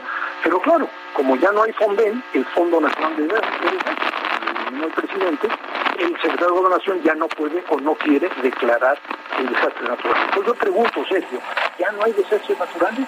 ¿El que ya no haya FONDEN implica que ya no tenemos desastres naturales? No, eso es un verdadero desastre natural. El FONDEN apoya de manera inmediata a muchas otras afectaciones eh, provocadas por estas Por ejemplo, el decreto es para Nuevo León, qué bien, qué bueno que haya sus apoyos para Monterrey, bienvenidos. El resto de los estados, municipios que están en condiciones verdaderamente críticas, miles de familias de unidades de riego que perdieron sus cosechas, que no van a poder regar, que no van a poder cosechar, ¿cómo van a ser apoyados? Pues algo muy incompleto y este tema de no otorgar más concesiones es simplemente declaraciones que, no, que, no, que no aportan, que no ayudan. Oye, entonces este decreto no va a servir de, de mucho, José Luis. Yo creo que el decreto apoya efectivamente el problema de abastecimiento de la zona metropolitana y sí ayuda. ¿Por qué? Pues porque emiten una serie de acciones que implican, bueno, básicamente el decreto refuerza la declaratoria de emergencia de la Conagua, que consiste en que otros títulos de otros usos de agua se reduzcan o se quiten al 100% para otorgarlos al organismo operador de agua de, la zona metropolitana. Eso está bien, pero ¿qué pasa con los afectados, Lupita? ¿Qué, falta, ¿Qué pasa con el industrial que tiene que cerrar sus procesos y que va a perder empleos y que no va a poder producir? ¿Quién lo va a apoyar? Y aquí es donde viene el Fonden. El Fonden no puede cubrir todos los daños de un desastre, esto es evidente, ¿no? Pero era un apoyo muy importante, a veces subsidiario, para todas estas afectaciones. Así como pueden quitar el agua industrial, se lo van a quitar a unidades de riego, por ejemplo. Una de las no puedes tapar un hoyo y destapar otro, ¿no? O sea, no se trata de eso. Exactamente, por ejemplo, toman agua de un canal que lleva agua a toda la zona citrícola de dos municipios, muchas unidades de riego citrícolas, ¿no? Pues evidentemente va a haber problemas. ¿Qué va a pasar con los citrícolas afectados? ¿Quién nos va a apoyar al menos en algo, no? Pues no hay FONBEN, entonces no hay apoyo. Y repito, el problema no es nada más de Nuevo León, el problema es todo el norte del país y algunos otros estados, pero el problema es lo que viene. Es decir, eh, aquí hablamos de tú y yo hace, hace unos días de que estos no la refinería de Bocas, no el Tren Maya. Es una crisis que amerita de seguridad, seguridad nacional. Pero la seguridad nacional no es nada más para ahorita, sino para realmente reencauzar el rumbo en materia hídrica, reforzarla con agua, tener una agenda 2050, una hoja de ruta, recuperar las inversiones en infraestructura, tratar todas las aguas, intercambiar aguas tratadas, etcétera, etcétera. Esto implica muchos recursos, mucha voluntad y muchas acciones. Eso es lo que yo creo debe hacer el gobierno federal y retomar el FONDEN. Y aquí también tiene una responsabilidad muy grave la Cámara de Diputados, porque se trató y nadie Esto es el problema. Eh, José Luis, eh, se, nos está cortando un poquito la comunicación, espero que la logremos mejorar, pero eh, hasta donde yo tengo entendido, eh, en México el 76% del agua se utiliza para, para el campo, para los cultivos principalmente, y mucha de esta se desperdicia. Eh, ¿No significaría esto que el camino no es cortar las concesiones a industriales que representan, tengo entendido, el 5%? Totalmente, totalmente, este, Sergio. Y por cierto, leí muy buena tu editorial del día de hoy. Efectivamente, la parte central, y digamos, en una política hídrica sustentable, en este momento es la tecnificación del riego agrícola, es donde tenemos que concentrarnos, porque se puede hacer mucho más, producir mucho más con menos agua, tecnificando, yendo a, pues, a técnicas de riego por goteo, de por aspersión, etcétera, sobre todo una selección de cultivos acorde, ¿no? Aquí seguimos regando, por ejemplo, con agua de pozo pura, granos, muchas veces maíz y sorgo se riegan con agua pura, ¿no? Eso no tiene sentido el grano se debe de regar con agua tratada de origen municipal e intercambiar las aguas. Sí, la industria tiene que mejorar mucho sus eficiencias. Tú lo mencionas muy bien. Hay industrias como la cervecera que han incrementado su eficiencia de manera ejemplar, ¿no? Entonces el tema está fundamentalmente en la agricultura, la máxima tecnificación y en el intercambio de agua desde mi punto de vista. Coincido contigo. José Luis Luege, gracias por tomar nuestra llamada. Un fuerte abrazo y gracias por leerme también. ¿eh? Igualmente, Sergio Lupita, buenos días.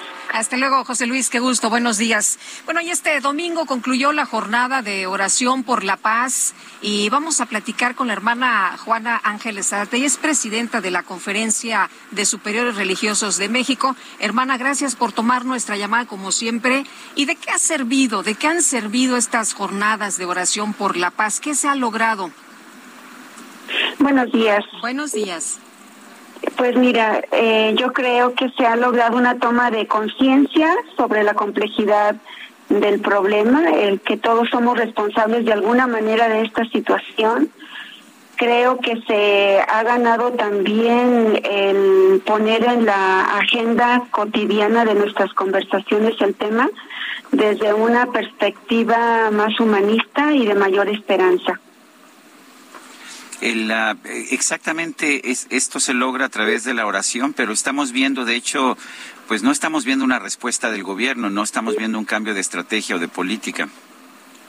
Me parece que lo que buscamos es un cambio en todas las, en todos los órdenes, en todos los niveles, en todas las instancias.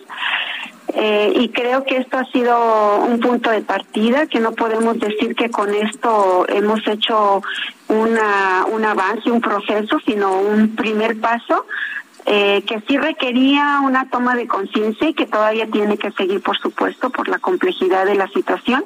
Y creemos que la respuesta, Sergio, tiene que ser de todos y, claro, por supuesto, del Estado en lo que le corresponde.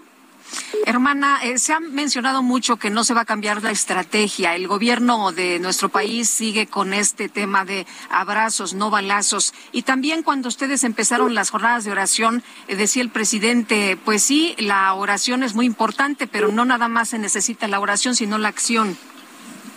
Por supuesto que se necesita la acción en todo, en, todo sentido.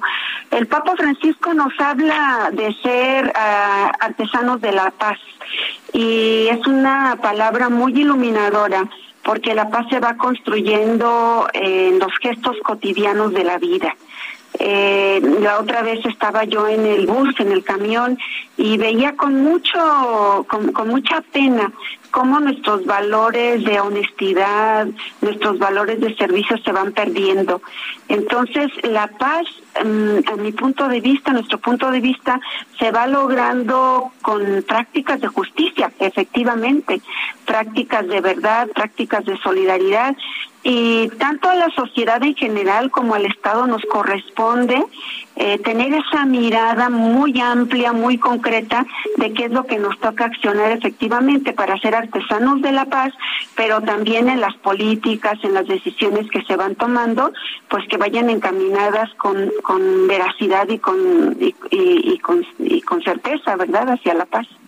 Eh, ¿Qué tan unida está la comunidad católica o las comunidades religiosas de México en esta en este intento por lograr una mayor paz en nuestro país?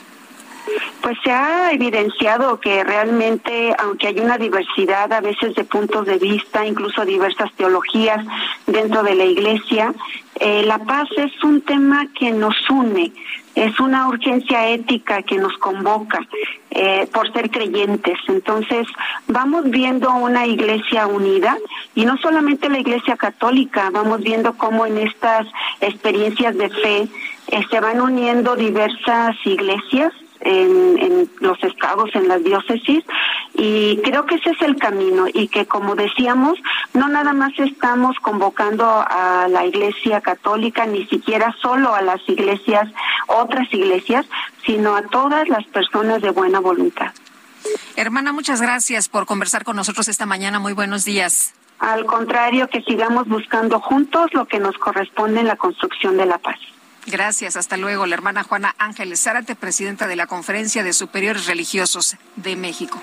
Son las ocho con cincuenta. Un juez de control vinculó a proceso al exfiscal general del estado de Veracruz, Jorge Winkler, por los presuntos delitos de desaparición forzada y privación de la libertad en su modalidad de secuestro. Durante la audiencia, eh, durante la audiencia, el juez de proceso y procedimiento penal oral del undécimo distrito judicial de Jalapa, con sede en el penal de Pacho Viejo, la, pues el juez determinó que sí hay elementos suficientes para iniciar un juicio en contra del exfuncionario del Estado. Ordenó como medida cautelar la prisión preventiva oficiosa por un año y cinco meses de investigación complementaria dentro del proceso penal 296 diagonal 2019. ¿Qué significa esto? Que Jorge Winkler estará privado de su libertad sin que haya un fallo que lo declare culpable durante este periodo, un año y cinco meses. Va a ser castigado antes de ser juzgado, como ocurre con todas las personas que son sometidas a prisión preventiva. La vinculación a proceso y la prisión preventiva oficiosa no significan que sea culpable, sino que va apenas a iniciar un juicio, pero ya lo están castigando con un año y cinco meses de cárcel antes, antes incluso de haber iniciado el juicio. Bueno, y por otra parte, justo cuando iba a subirse a su auto, fue asesinado a balazos en la costera Miguel Alemán, allá en Acapulco, el presidente de la Asociación de Bares y Discoteca, Jesús Rivera Rojas. Versiones de la policía señalan que fue un grupo de hombres armados que a bordo de un vehículo dispararon contra Rivera, quien salía de su bar Las Tóxicas, ubicado en esa misma vía. La Fiscalía General del Estado informó que el empresario tenía heridas de bala en el brazo derecho, en la mano izquierda, en el tórax y también en la frente. En el lugar donde fue asesinado Rivera fueron encontrados 11 casquillos percutidos y bueno, tenía este hombre 42 años de edad. Son las 8.52. Vámonos a, a las calles de la Ciudad de México. Alan Rodríguez, adelante. Buenos días, Sergio Lupita. Nos encontramos en estos momentos en el Centro de Salud José María Rodríguez, que se localiza en el cruce de Viaducto y la Avenida San Antonio Abad. En este punto, el día de hoy, a las 8 de la mañana, inició la vacunación para los menores de edad que tienen 8 años cumplidos. Esta se estará llevando a cabo a partir de hoy y hasta el próximo 5 de agosto, en un horario de las 8 de la mañana hasta las 5 de la tarde. Por este motivo, ya tenemos una pequeña fila con los padres de familia acompañando a los pequeñines ya con ellos con su formato lleno, próximos a recibir esta vacunación, se les estará aplicando el pediátrico de Pfizer. Cabe destacar que se lleva a cabo con un orden, es decir, el lunes primero de agosto corresponde a las personas pequeñines que inicien sus apellidos con las letras A, B y C. El martes 2 de agosto para las personas con las letras C, E, F y G. El miércoles para las personas con H, I, J, K, L y M. El jueves para las personas N, Ñ, O, P, Q, R y S y el 5 de agosto para el restante. Por lo pronto, Sergio Lupita, hasta el momento esta mañana todas las sedes han abierto sin ninguna complicación y únicamente estamos esperando que inicie ya la vacunación para todos estos pequeñines. Por lo pronto, el reporte que tenemos. Gracias, Alan Rodríguez. Estamos transmitiendo desde Oaxaca, en, pues en el lunes de Guelaguetz, el lunes del Cerro de 2022. Usted nos puede escuchar en muchas partes de nuestro país, en muchas ciudades, entre ellas 97.7 de FM en Oaxaca, el Heraldo Oaxaca, y también en el 98.5 de FM de la Ciudad de México. Regresamos en un momento más. Aunque otros te hayan dado más amor. Y sé que si pudieras trataría de olvidarlo. ¿Y qué he hecho con tu pobre corazón que llega y se va como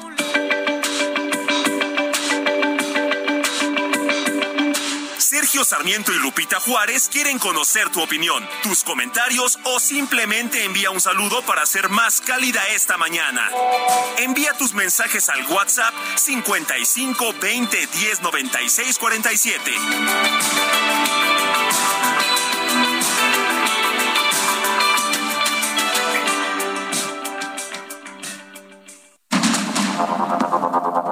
Continuamos con Sergio Sarmiento y Lupita Juárez por el Heraldo Radio.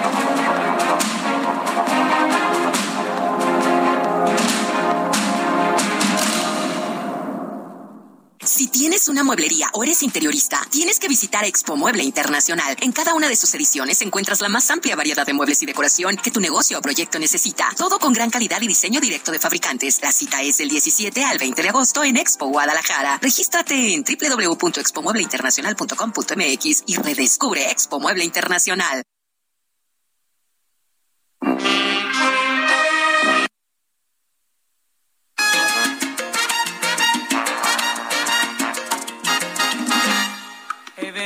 Para hablarte y de mis cosas contarte que conozcas de mí. Sí, sí, por mi edad tú me dejaste. Es la carta de presentación del cara de niño de Jerry Rivera. ¿Cómo crees que se llama? ¿Cómo se llama? Cara de niño. Para Oye, que no pues te sí, equivoques. Si me, si me escuchan un poco agitada es porque me estoy echando un buen bailongo aquí en la Casa de Pitiona, que es un lugar sensacional, considerado como uno de los restaurantes de los mejores, de los mejores del mundo. Reconoce que el amor llegó esta vez. Soy cara de niño. Ahí va la vuelta, ahí va la vuelta. Claro que sí. Ahora va la doble vuelta. Quiero amarte para siempre. Cara de niño. Ya lo tenemos muy bien montado esto, ¿eh? Nos sale cada vez mejor. Pero tenemos mensajes de nuestro público. Vámonos, vámonos con los mensajes. Luis César Bazán Cuadros de Santo Domingo dice, la tierra de mi señor padre, él era de la Asunción de Nochistlán, el poblado se llama San Francisco Chindua. Les envío un fuerte abrazo, mis fifís. Linda mañana, si ponen música regional, sería bueno tocar Dios nunca muere con la banda Mije, gracias. A ver. A ver, ¿cómo suena?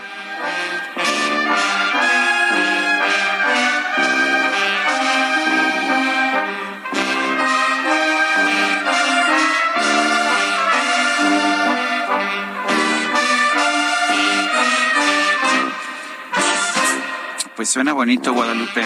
Qué magnífico escuchar este vals mexicano compuesto por Macedonio Alcalá, que por cierto, ayer caminando por estas céntricas calles donde hay muchísima gente, está el teatro, ¿verdad? En, un teatro que es espectacular, construido por Porfirio Díaz y que es un teatro sensacional, maravilloso, que lleva el nombre de Macedonio, Teatro Macedonio Alcalá. No me digas que construyó cosas bonitas Porfirio Díaz. pues mira que este teatro es una joya. Bueno, también está el Palacio de Bellas Artes, ¿no? Lo, por lo menos lo empezó Porfirio Díaz, si no mal recuerdo. Bueno, dice otra persona, no estoy de acuerdo con el presidente donde trata de victimarse de todas estas ideas tontas de tomar de enemigos a aquellos que no estamos de acuerdo con sus decisiones. Tal vez ya le esté llegando ese mal de olvidar que desde un principio propuso acabar con la corrupción y la libertad de expresión. Estoy contigo, Sergio, en las buenas y en las malas. Saludos desde Zapopan. Mi nombre es Antonio Ayón. Pues muchas gracias, don Antonio. Y vámonos a los deportes, ¿te parece bien? Vamos a los deportes. En Soriana siempre te llevas más. 30% de descuento en toda la línea blanca, en enseres menores y en departamento de blancos. Sí, 30% de descuento en línea blanca, en seres menores y departamento de blancos. Soriana, la de todos los mexicanos. agosto 1. Aplican restricciones. Válido en Soriana.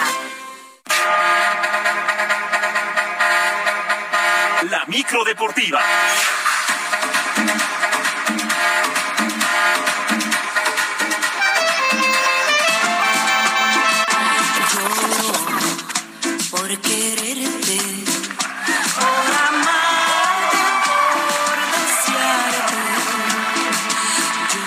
Esa micro sí me subo y además pues trae Lila, Downs, oye, es todo un personajazo aquí, ¿verdad? Cómo, es popular Lila Downs. Estuvo el otro día en concierto, en concierto ahí donde estuvimos en la Feria del Mezcal. Ahí estuvo nuestra admirada Lila Downs. Bueno, pero está también Julio Romero. Julio Romero está aquí en la en el Heraldo Radio y nos tiene, pues nos tiene toda la información deportiva. ¿Con qué vas a empezar, Julio? Adelante. Muchas gracias, Sergio Guadalupe. Muy buenos días. Qué placer saludarles. Pues estamos arrancando la semana muy, muy animados y, por supuesto, echando lámina informativa. Vámonos con resultados completos de la jornada 6 del torneo de apertura del fútbol mexicano. Ya se fueron seis jornadas. Juárez y Toluca empataron a uno. Cruz Azul venció uno por cero a Necaxa. Los Tigres dos por uno sobre los Gallos Blancos del Querétaro. Chivas no puede ganar en el torneo 0 por 0 con Pachuca. Mismo resultado entre Puebla y San Luis. Los Cholos de Tijuana se impusieron 2 por 0 al Mazatlán. Y ayer en un entradón en Ciudad Universitaria, los Pumas de la Universidad y los Rayados del Monterrey también empataron a uno. Luego de este compromiso, el cuadro universitario emprende el viaje para visitar al Barcelona el próximo domingo por el trofeo de pretemporada Joan Gamper allá en el No Camp. Con todo y su contratación estelar, Dani Alves, y por cierto es jugador del Barcelona. Por lo pronto, Andrés Lilini, técnico de Pumas, tiene muy claro el objetivo de este viaje. Ay, cariño. Ay, mi vida. Nunca, pero nunca me abandono. Primero tomarlo con la seriedad que significa ir a jugar contra un equipo de y también el viaje, las horas, el cambio de horario, esas cosas.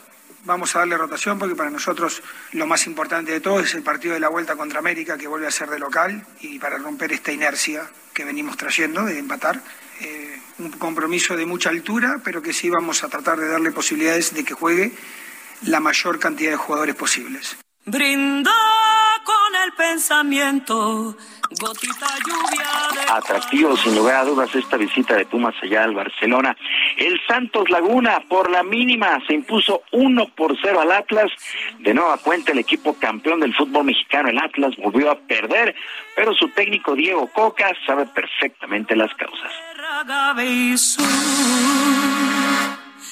Yo soy la que le gusta este castigo mejor.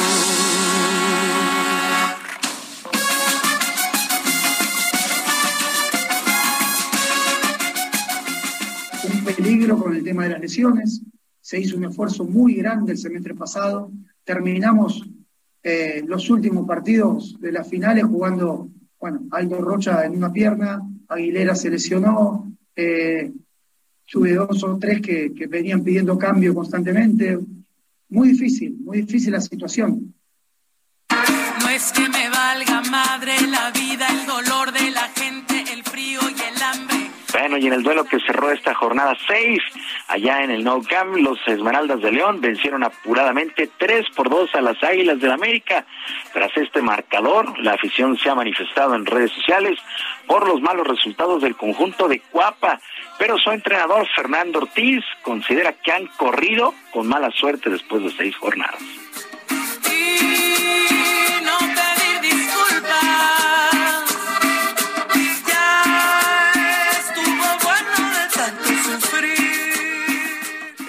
Si bien las cosas no salen como queremos en el marcador, también es eh, un objetivo en poder levantar anímicamente.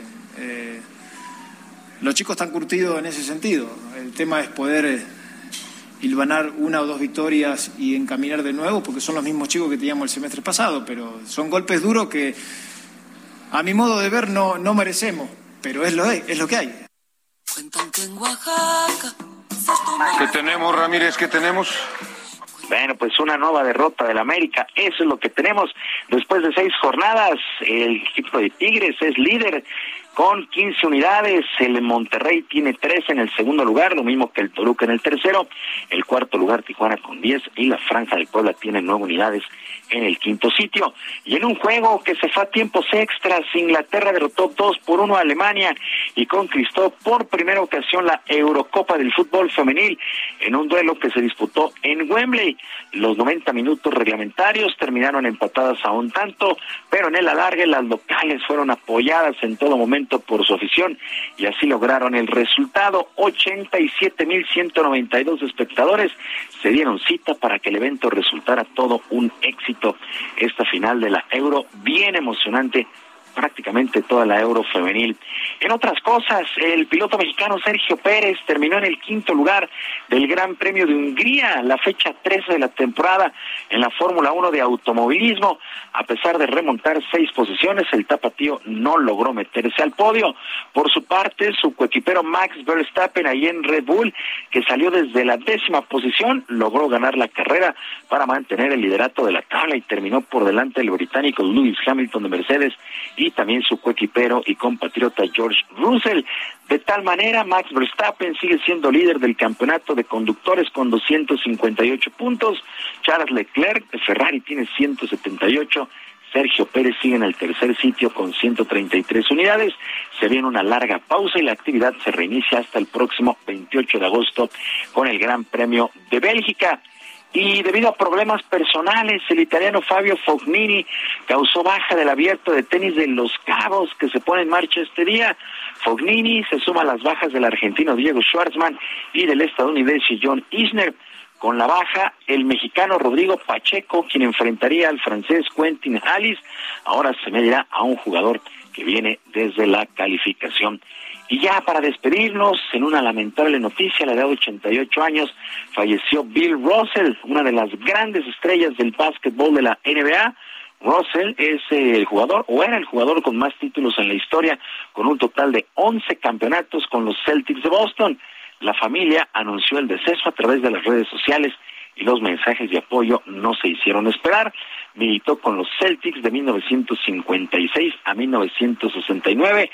963 partidos con promedios de 15.1 puntos, 22.5 rebotes y 4 asistencias por juego. Fue el jugador más valioso en cinco ocasiones. Descansa en paz, Bill Russell. Sergio Lupita, amigos del auditorio, la información deportiva este lunes, que es un extraordinario día para todos y una mejor semana. Muchas gracias, Julio Romero. Fuerte abrazo. Buen día para todos. Gracias, buenos días. Y fíjese usted que Oaxaca es una fiesta. La Guelaguetza vuelve este 2022, luego de no ser realizada por dos años debido a la pandemia de COVID-19, pero ahora es presencial. Y vamos a platicar precisamente esta mañana con el gobernador Alejandro Murat, gobernador de Oaxaca, quien saludamos con mucho gusto y le agradecemos que esté con nosotros aquí en este espacio. Muy buenos días, ¿qué tal? Bienvenido. Lupita, Sergio, gracias por esta bienvenida. Esta es su casa Oaxaca está de fiesta y, como les decía, se fortalece con la presencia de ustedes hoy, porque parte de la estrategia que hemos tenido para esta Guelaguetza y durante seis años en mi gobierno ha sido que México y el mundo pueda percibir realmente la grandeza de Oaxaca. Y qué mejor momento que estos 90 años que cumple nuestra Guelaguetza, que al final es esa gran fiesta que nos damos los oaxaqueños y oaxaqueñas, porque significa regalo en zapoteco. Y es la celebración a las tradiciones, la celebración a la cultura, a la historia. Y lo vemos en la expresión en todas las maneras de Oaxaca. Somos el estado más diverso étnicamente, el estado más biodiverso del país. Entonces lo ves desde los textiles, desde la comida, que por cierto es patrimonio intangible de la humanidad, nuestra música, pues la guelaguetza al final en cada expresión de cada baile, de cada tradición, se ve cómo somos no ocho regiones, sino ocho diferentes países aquí en Oaxaca. Nuestras lenguas, por supuesto. Siempre menciono esto, pero Miguel León Portilla decía que cada vez que nace una lengua, nace un nuevo mundo, porque hay que interpretar esa cosmovisión. Imagínense, Oaxaca tiene 16 lenguas y 122 dialectos. Entonces, todo eso es lo que estamos viviendo el día de hoy aquí y qué mejor que con nuestra arquitectura aquí atrás, con Santo Domingo y por supuesto a algunos kilómetros Monte Albán. ¿Qué tan, ¿Qué tan complicado es montar nuevamente este festejo después de los años de pandemia? La verdad es que las oaxaqueñas y los oaxaqueños ya queríamos nuestra fiesta de manera presencial eh, todas y todos hemos estado eh, pues inmersos eh, y bueno, pues hoy se vive de manera muy clara. algunos casos sí te diría que en algunos municipios de la sierra, algunos pues prefirieron no venir por todavía protegerse del tema de la pandemia. Eh, pero bueno, la mayoría de las eh, delegaciones, porque quiero decirles que, ¿qué son esto las delegaciones? Pues son los grupos que participan y que al final son las protagonistas y los protagonistas de la Guelaguetza. En cada municipio participan dos o tres grupos para poder llegar. Así que en esta Guelaguetza están presentes pues la mayoría de los municipios, por supuesto, eh, los bailes y las canciones, como la canción Mixteca, como el baile este, de la piña de Tuxtepec y otras más. Sí, vi, vi, que subiste de hecho una lista de Spotify, ¿no? De las canciones de, Oaxaca, que me encantó, por cierto. Em, gobernador, Oaxaca al 100%, ¿qué significa esto en ocupación hotelera y en derrama económica? Pues mira, decirles que Oaxaca ha hecho una apuesta a la gobernabilidad, a la seguridad, y hoy se refleja. Oaxaca lleva ya seis trimestres de crecimiento sostenido, somos el estado que más creció el país el año pasado y bueno, pues parte de la estrategia fue la victoria rápida del turismo. El turismo es muy rápido. Eh, cuando hay posibilidades, contratas rápidamente eh, pues al capital humano y viene la gente a disfrutar fuimos elegidos por una revista el mejor destino a visitar del mundo y eso no es eh, casualidad. ¿Qué revista? Es la revista, la revista Travel and Leisure. Que es la más conocida en su género en todo, en todo el mundo. Exactamente, Sergio. Le ganamos a Florencia, le ganamos a Estambul. Y eso es parte de esta atmósfera. Tenemos más de 500 millones ya de rama económica en esta Guelaguetza. Hay una carretera que siempre hemos sabido que es crucial, pero que era muy difícil de construir, la de Oaxaca a la costa. ¿Cómo va? ¿Se va a poder terminar en este sexenio? Pues yo espero que nos puedan acompañar, este Sergio y Lupita, con un vuelve a la vida, ¿eh? ahora que la inauguremos, porque va a ser entre hora y media, dos horas, son 104 kilómetros, y sí, eh, todo indica que lo vamos a inaugurar en noviembre y bueno, pues esto claramente va a cambiar este el rostro de Oaxaca para bien, detonamos la costa y también la del Istmo. Se va a inaugurar seguramente hacia el primer semestre del año que entra, así que vamos a tener dos autopistas, una de 104 kilómetros de la costa, otra de 163 kilómetros, que va a permitir pues generar y mantener esto que estamos platicando, que es el crecimiento y la estabilidad del Estado de Oaxaca. Eh, gobernador, ha mencionado sobre lo que falta por hacer en tema de infraestructura, que es eh, muy destacado. En tema de pobreza y de extrema pobreza, también eh, se han dado números importantes y además de proyectos y programas que se han impulsado aquí, que han cambiado estas cifras. ¿Nos puedes compartir? Pues sí, estamos muy contentos, Lupita, porque te decía, esto ha sido una apuesta integral. Cuando hay gobernabilidad y hay seguridad, hay crecimiento. Y si hay crecimiento, pues es la mejor herramienta para enfrentar la pobreza. Llevamos tres evaluaciones eh, sostenidas de parte de Coneval, en donde Oaxaca reduce la pobreza. Somos el estado que más redujo la pobreza extrema del país, uno de los tres que más redujo la pobreza moderada. Y yo agradezco porque la semana pasada eh, tuvimos presencia aquí de la ONU, tuvimos presencia de eh, FAO, eh, tuvimos presencia del BIT y por supuesto también eh, de Hernández Licona, que pues fue el director de Coneval. Gonzalo, sí, Gonzalo Hernández Licona. Exactamente, y a, todos les agradezco. Secretario Ejecutivo del Coneval, ese Exactamente, secretario Ejecutivo ahora encabeza la estrategia de Oxford para la pobreza. Y bueno, todos reconocieron que en un entorno tan complicado, en donde la, la, tendencia es al contrario, es que se incremente la pobreza en el estado donde no se reducía, lo logramos. Alejandro, eh, eres militante del PRI, has militado en ese partido toda la vida, pero tienes una buena relación con el presidente de la República, con Andrés Manuel López Obrador. Eh, ¿Es producto de un esfuerzo? ¿Salió porque te cae bien? O, ¿O, es producto también de una, pues, de una decisión política tuya? Sí, a ver, la, la política no es un tema de cariños, Sergio, es un tema de resultados. Y los gobernantes, los que nos dedicamos a esto, pues nos debemos a la gente. Y claramente el que no entienda de que son los equipos los que permiten ganar campeonatos, pues entonces están equivocados. Y yo hice una eh, relación con el presidente profesional que hoy se refleja en resultados. Somos un sistema presidencial en donde hay que reconocer que la federación tiene el músculo para poder transformar las cosas. Veamos Nuevo León hoy, el estado eh, por excelencia más rico, necesita la federación para el agua. Entonces nadie está exento de necesitar el músculo y la fuerza de la federación. Por supuesto los municipios necesitan del gobernador. Y si los tres niveles de gobierno trabajamos con objetivos, ¿cuál es mi objetivo? ¿Cuál es el del presidente? Pues las oaxaqueñas y los oaxaqueños. Y ahí están los resultados. A mí me dicen, oye, ¿qué entregaste? Pues resultados. Estoy entregando carreteras, estoy entregando la reducción de la pobreza, estoy entregando crecimiento económico, estoy entregando estabilidad en un estado que no la tenía en gobernabilidad y seguridad en donde es la demanda más importante del país. No lo digo yo, ustedes lo han percibido en estos, eh, en este fin de semana.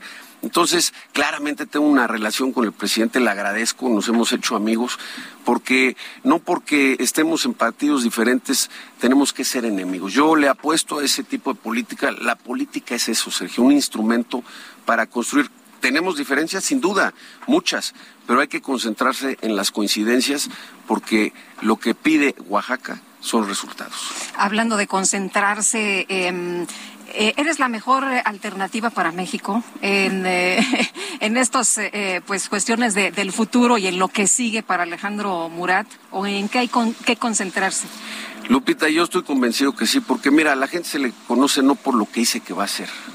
Todos podemos vender espejitos.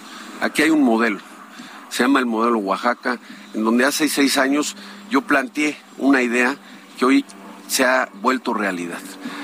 Hoy que hay un gran debate sobre los otros datos y los datos duros, bueno, pues qué mejor dato que el INEGI que dice que Oaxaca crece. Qué mejor dato que el Coneval que dice que Oaxaca reduce la pobreza. Qué mejor realidad que ver un estado que no tenía gobernabilidad que hoy la tiene. Y bueno, el tema de seguridad con los retos que hay. Somos uno de los 10 estados más seguros del país. No somos una isla. Pero ahí están los datos duros y es a base de trabajo, a base de diálogo, a base de coordinación. Si hay una diferencia claramente este, desde esta parte de la oposición que yo represento, yo le apuesto a un Estado en donde seamos coordinados, donde nos coordinemos todos, en donde respetemos, sí, eh, las diferencias, pero podamos construir en las coincidencias, que es lo que exige este país. Entonces, la propuesta de Oaxaca, o lo que yo estoy este, eh, tratando de transmitir y abrir la conversación en este momento, es que hay un modelo que ya llevamos a cabo en un estado en donde no crecíamos, hoy crecemos. En donde no se reducía la pobreza, pues ya se reduce. En donde no había gobernabilidad, la hay. Y en un país en donde la constante es que hay inseguridad, porque hemos perdido la capacidad de asombro, Lupita cambiamos nuestros patrones. Y la realidad es de que hoy todos los días hay afectaciones en todas las familias por la inseguridad.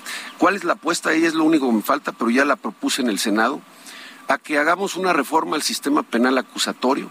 Ahí es donde está la respuesta. Si queremos que haya cero tolerancia, cero impunidad y que cambiemos esa constante de inseguridad en el país, hay que cambiar parte del sistema penal acusatorio.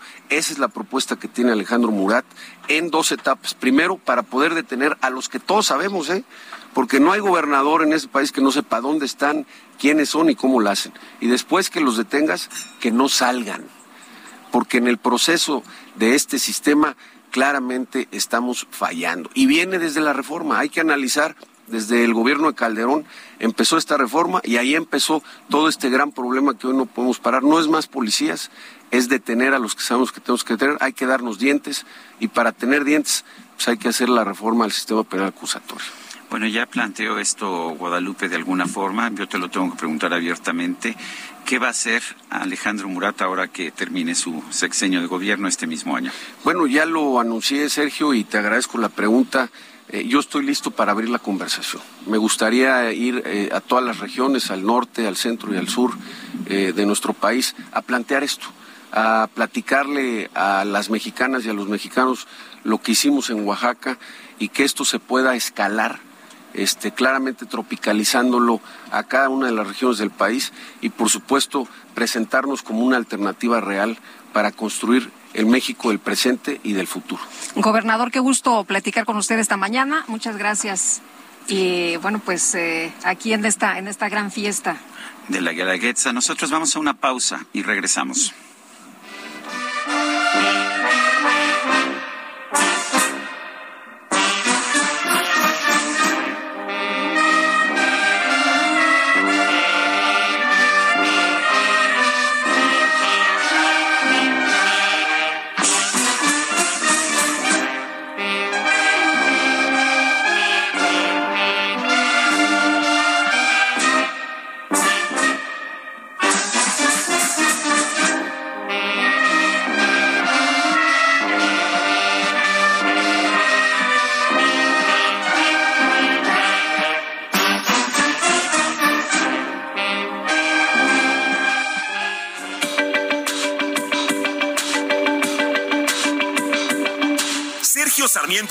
Juárez quieren conocer tu opinión, tus comentarios o simplemente envía un saludo para ser más cálida esta mañana. Envía tus mensajes al WhatsApp 55 20 10 96 47.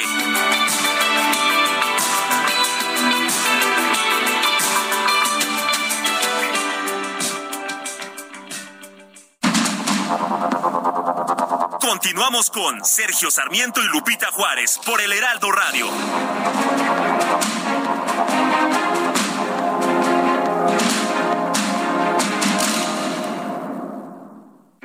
Soriana, compra uno y lleva el segundo al 70% de descuento en toda la ropa de verano o pantalones de mezclilla, toda la protección femenina, detergentes líquidos y toda la marca Regio. Soriana, la de todos los mexicanos. agosto 1, excepto Basic Concepts, BM Jeans y Precisimo. Aplican restricciones. Válido en Soriana.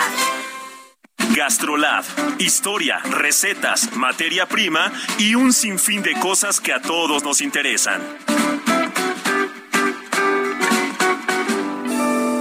Hola amigos del Heraldo Radio, soy el chef Israel Arechiga de Gastrolab y para arrancar esta semana traigo una receta española tradicional muy sencilla de hacer, pero que ahí tiene su grado de complejidad, ya que si no lo hacemos correctamente, el resultado puede ser desastroso.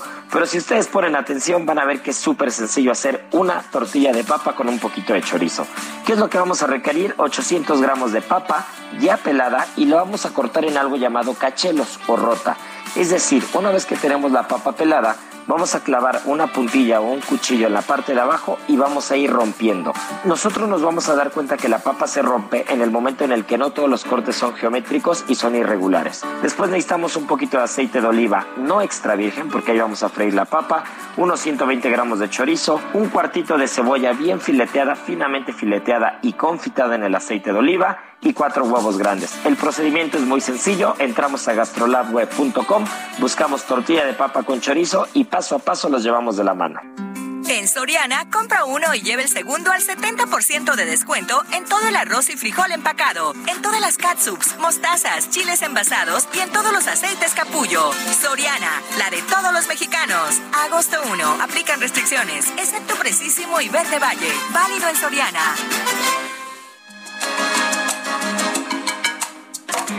Amor, no hieras más mi vida. Amor rebelde, ojos claros. Porque jamás han escondido.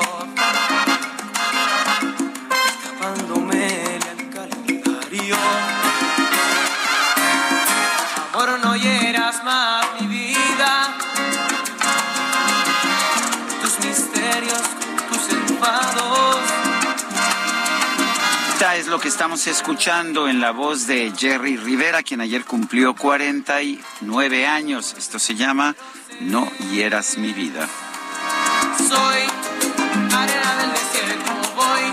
Ay, yo sé que apenas andan agarrando vuelo, pero nos tenemos que ir a los mensajes. Nos tenemos que ir a los mensajes, así que vamos a leerlos. Alfredo Bernal nos escribe esta mañana y dice, buenos días, viendo los videos de las elecciones internas de Morena, se nota la barbarie, la ambición, el saber que de ganar acceden a los recursos y el robadero son lo peor de lo peor, de espanto pensar que esta gente quiere sustituir al INE y peor aún pensar que acepten civilizadamente un resultado perdedor en cualquier elección. Un horror toda esta gente. Dice Francisco 1955, ahora sí demostró Morena con su elección interna la clase de partido que son tramposos y corruptos. Un fuerte abrazo. Y nos eh, comenta Marilena Sandoval Rodas, guapísimos y espectacular imagen de Oaxaca con un lindo amanecer. Me súper encanta escucharlos por el Heraldo Radio, me alegran la mañana. Qué gusto, doña Marilena, y qué bueno que está con nosotros todas las mañanas. En Oaxaca se celebró el segundo desfile de delegaciones de la Guelaguetza 2022. Karina García nos tiene el reporte desde esta capital de Oaxaca en la que nos encontramos. Adelante, Karina. Así es, Sergio Lupita, muy buenos días. Efectivamente, con el sonido de los tambores y flautas de madera, anunciaron o se anunció la fiesta, los cuetones que acompañaron a los toritos y canastas de la calenda encabezaron el segundo desfile de delegaciones de la Guelaguetza 2022 en la capital oaxaqueña. Al frente, la diosa Celteo o diosa del maíz, representada este año por la Juchiteca Yaxeni Maibet Rodas González, eh, pues formó parte de la comitiva central junto con el gobernador Alejandro Murat, su esposa Ivette Morán de Murat, el edil capitalino Francisco Martínez Neri y otros funcionarios. Las calles de la Verde Antequera fueron inundadas de colores, baile y tradición, así como la fiesta de cada una de estas regiones de eh, Oaxaca que participan hoy en la segunda en el segundo lunes del cerro, en la octava de los lunes del cerro.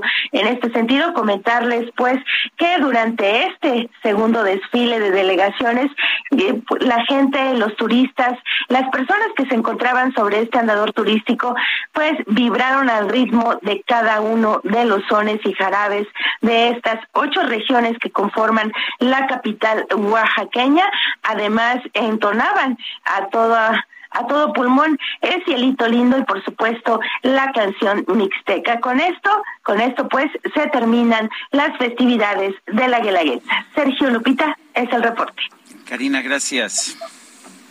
Gracias, buenos días. Buenos días, pero qué fiestones se han aventado, ¿eh? La verdad es que nos dicen que ha estado espectacular y la gente pues ha agradecido mucho que ya esto sea presencial, estas fiestas de la Guelaguetza.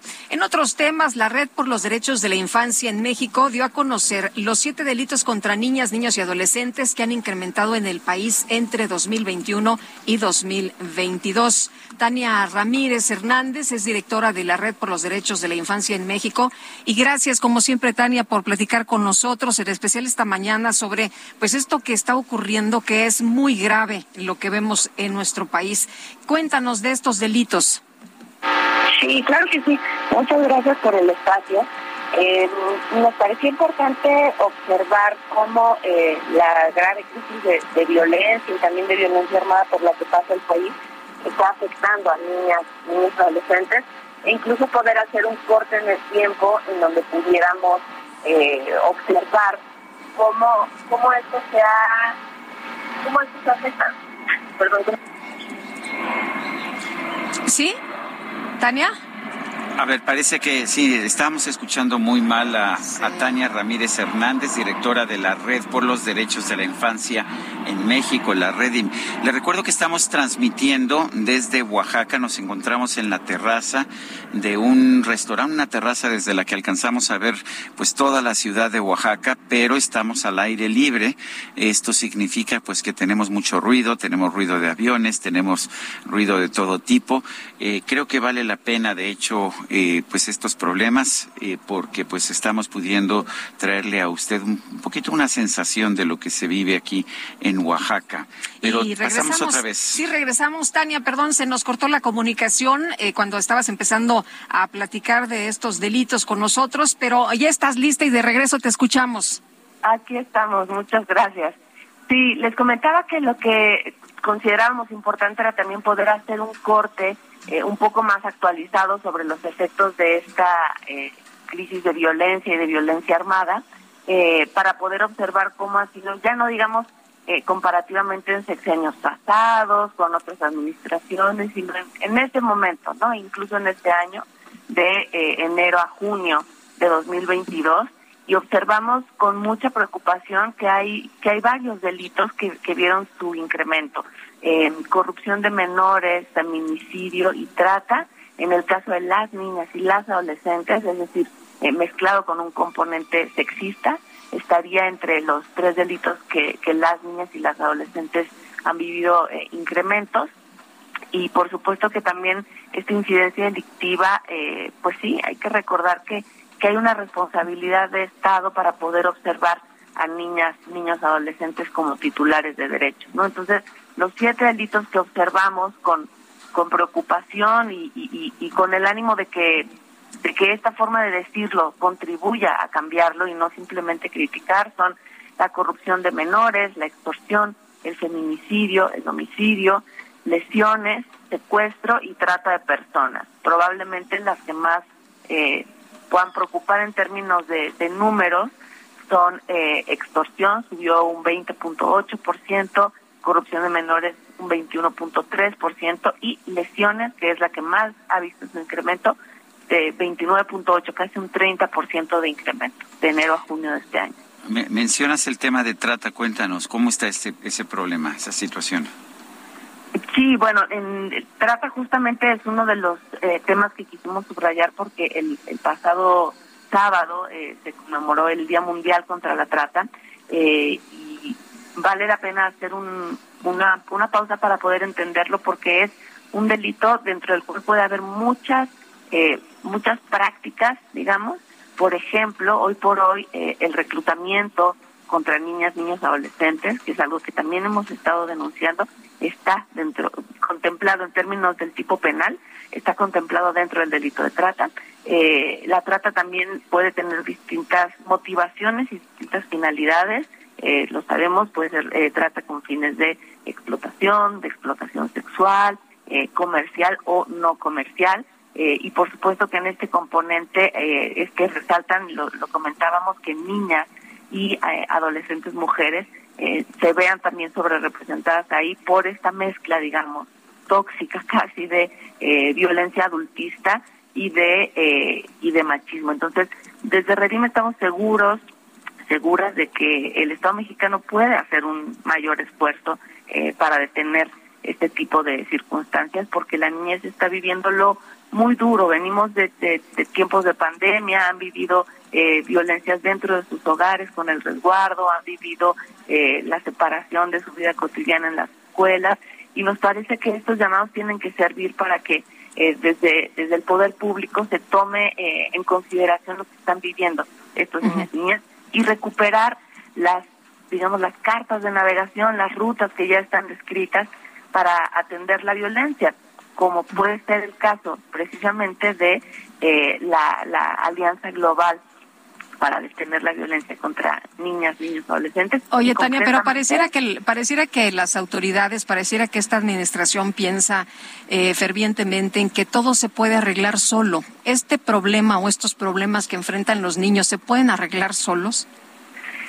Pues lo que estamos viendo es lo contrario, ¿no? Y precisamente si lo dejamos solo y en la desatención y sin pensar que niñas y niños son titulares de derechos, no solo no se resuelven solos, sino se agravan. Entonces, de ahí también que utilicemos estas cifras para poder hacer un llamado a todos los órdenes de, de- del gobierno, a todos los poderes, tanto en los, en los estados como a nivel federal, para retomar esa hoja de ruta que se planteó ya con la Comisión para Prevenir la Violencia contra Niñas, Niños y Adolescentes, eh, que es la Comprevna al interior de Disciplina. Sabemos que es una institución que hace tiempo eh, pasa por un estado delicado, en una crisis política, eh, sin una persona titular, pero ese sistema hoy por hoy existe, eh, existe por decreto de ley, de la Ley General de Derechos de Niñas, Niños y Adolescentes, eh, y disciplina como sistema que articule el quehacer público de las instituciones, generó con la participación de organizaciones, de academia, de las propias instituciones de Estado, generó esta comisión, bueno, este plan de trabajo para la comisión eh, para prevenir la violencia contra niñas, niños y adolescentes, eh, y es urgente que la retomemos a la luz de lo que estos datos están diciendo, es urgente que retomemos, eh, que el Estado mexicano retome con seriedad los trabajos que se coordinan eh, al interior de, esa comisión. En nuestra opinión, ahí está la posibilidad de darle vuelta a estos datos y de darle a la niñez y la adolescencia en México el presente que se merecen. Muy bien. Tania, muchas gracias por conversar con nosotros una vez más. Buenos días. Muchas gracias a ustedes y si quieren eh, ahondar más en esos datos, el público que, que seguramente se haya interesado en las redes sociales de Redim, Red por los Derechos de la Infancia en México, lo pueden encontrar. Muchas gracias. Hasta luego. La Comisión Nacional para Prevenir y Erradicar la Violencia contra las Mujeres señala que es necesario clasificar delitos graves dentro del hogar como tentativa de feminicidio. Vamos a conversar con la abogada Ana Catiria Suárez. Ella es doctora en Derechos Humanos y activista. Ah, licenciada Suárez, gracias por tomar nuestra llamada. Cuéntenos cuáles serían los delitos o cuáles serían los tipos de comportamiento que habría que reclasificar como tentativa de feminicidio. Buenos días, Sergio. Buenos días, Lupita. Eh, bueno, aquí me parece una aportación maravillosa el que se esté fomentando en espacios de comunicación como es el de ustedes. Pareciera que esta noticia tan tan importante que sacó el comunicado del gobierno y, que la propia titular de la CONAVI me están proponiendo, pues a pocos les interesa. Pero al respecto de, de la pregunta, es importante destacar que algunas de estas conductas que se proponen eh, que sean tipificadas como tentativa de feminicidio, en efecto, por su propia naturaleza o las consecuencias que podrían conllevar estas conductas, por ejemplo, el arrojar ácido, el atacar con armas punzocortantes, el encerrar o amenazar eh, con la muerte a, a estas mujeres, evidentemente tienen y son consideradas como tentativas de feminicidio. Coincido en el tema de que hay muchas eh, conductas que al día de hoy en nuestra en nuestro código penal están estipuladas como violencia familiar. No importa si le rompió la quijada estando embarazada, no consideran las autoridades que puedan ser conductas de tentativas de feminicidio, más cuando el análisis deviene que la conducta feminicida por lo general viene de una violencia que va en crecimiento poco a poco. Entonces, aquí lo que me parece importante es visibilizar que hay un órgano que está pendiente, que hay personas que estamos pendientes, que en realidad esta violencia que se vive dentro de los hogares siempre va a ir eh, en incremento hasta que desgraciadamente nos encontramos con mujeres muertas en razón de género. Otro de los eh, puntos que son tan relevantes es que nueve de cada diez mujeres que son víctimas de una muerte violenta son eh, muertes en razón de género. me parece que este conjunto eh, que o esta solicitud que se hace para que todos los organismos de un estado puedan aportar, eh, por ejemplo, en esta construcción de los centros del CONAVIM, son delicadísimos. Y ya basta de suponer que solo depende de creación de leyes. Yo te lo digo porque lo litigo todos los días. Hay muchísimas ocasiones que los propios ministerios públicos sean eh, mujeres u hombres los que están actuando en calidad de autoridad, no consideran que conductas sumamente violentas y que han puesto en peligro la vida de una mujer tengan que ser consideradas como graves o bien eh, conductas que ya están acreditadas en el transcurso de la historia como tentativas de feminicidio siguen queriendo minimizar estas estas conductas. Y esto me parece que no solo depende de la ley sino de la capacidad de interpretación y la sensibilidad que tienen las autoridades que son las responsables de tipificar estas conductas. Ana Catiria, mucho tiempo se pensó que lo que sucedía en las casas debería ser secreto, era un tema entre las parejas, era un asunto que se debería de arreglar entre ellos y que nadie se debería meter. Y bueno, pues ya vemos que no es así, que tenemos que salvaguardar o que se tienen que salvaguardar a, las personas que son víctimas de violencia, sea eh, pues eh, trátese de quien se trate. Y sobre todo lo que está diciendo Lupita es relevantísimo.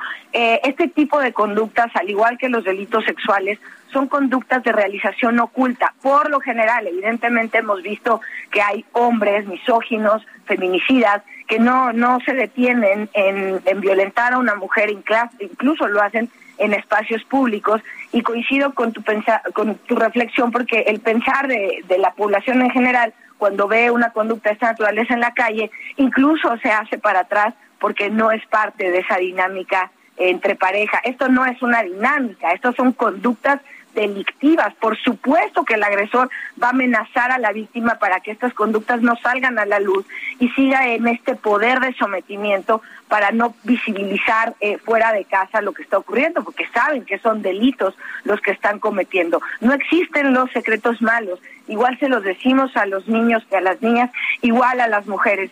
Si hay alguna conducta, una historia que te amenaza con no contar, evidentemente es porque él está consciente de que son delitos los que está cometiendo y evidentemente busca la impunidad. ¿Qué tan probable es que se modifiquen los códigos penales, que además son estatales en su mayoría, eh, para, para incluir esta reclasificación de delitos? Pues eh, no lo veo lejano. A mí, insisto, lo que me preocupa es la capacidad de identificación de estas conductas por parte de las autoridades. Sabemos de cierto que muchísimas ocasiones delitos que ya están tipificados, que protegen la integridad de las mujeres, eh, pues a lo mejor hay operadores de la justicia que vienen de sus casas de cometer el mismo delito, ¿no? Entonces tenemos estos clanes patriarcales o simplemente pues líneas que, que siguen por temas de corrupción y no se les permite. Pero pues yo no lo veo descabellado. Nosotros este, acabamos eh, desgraciadamente con el caso de la pequeña Fátima, que recordemos que estos delitos ocurren por lo general con gente cercana, gente que es familia dentro del núcleo, amigos cercanos, etcétera este, con la pérdida que tuvimos de la pequeña Fátima, impulsamos la creación de la ley Fátima, que es exigirle a todos los servidores y servidoras públicas a nivel federal y local, municipal, no me importa en dónde, que tienen que estar capacitados con perspectiva de género y derechos humanos. Sabemos que estamos hartas de escuchar el, eh, esta, este tema de siempre capacitaciones y capacitaciones, si no se integra la parte psicológica que tiene que modificar la propia autoridad para poder tipificar correctamente estos delitos. Pero me parece un gran esfuerzo lo que están haciendo al solicitar esta tipificación e, e incluso abonaría o me iría un poquito más lejos y es que considero que debe de tipificarse el delito de violencia de género como tal. Hay muchísimas conductas en el día a día de la calle, por ejemplo, mm, se me ocurre un ejemplo burdo, pero un vecino que estuviera este, lastimando verbalmente a una vecina con insultos de género, ¿no? ¿Qué delito va a denunciar? ¿Lesiones? No. Hostigamiento, pues a lo mejor cada vez que sale la insulta y la insulta es una afectación grave. O, o el rechazar la atención a una mujer, ¿no? Hay circunstancias que se viven y que no están catalogadas como violencia de género y nos hace falta avanzar más, profundizar más.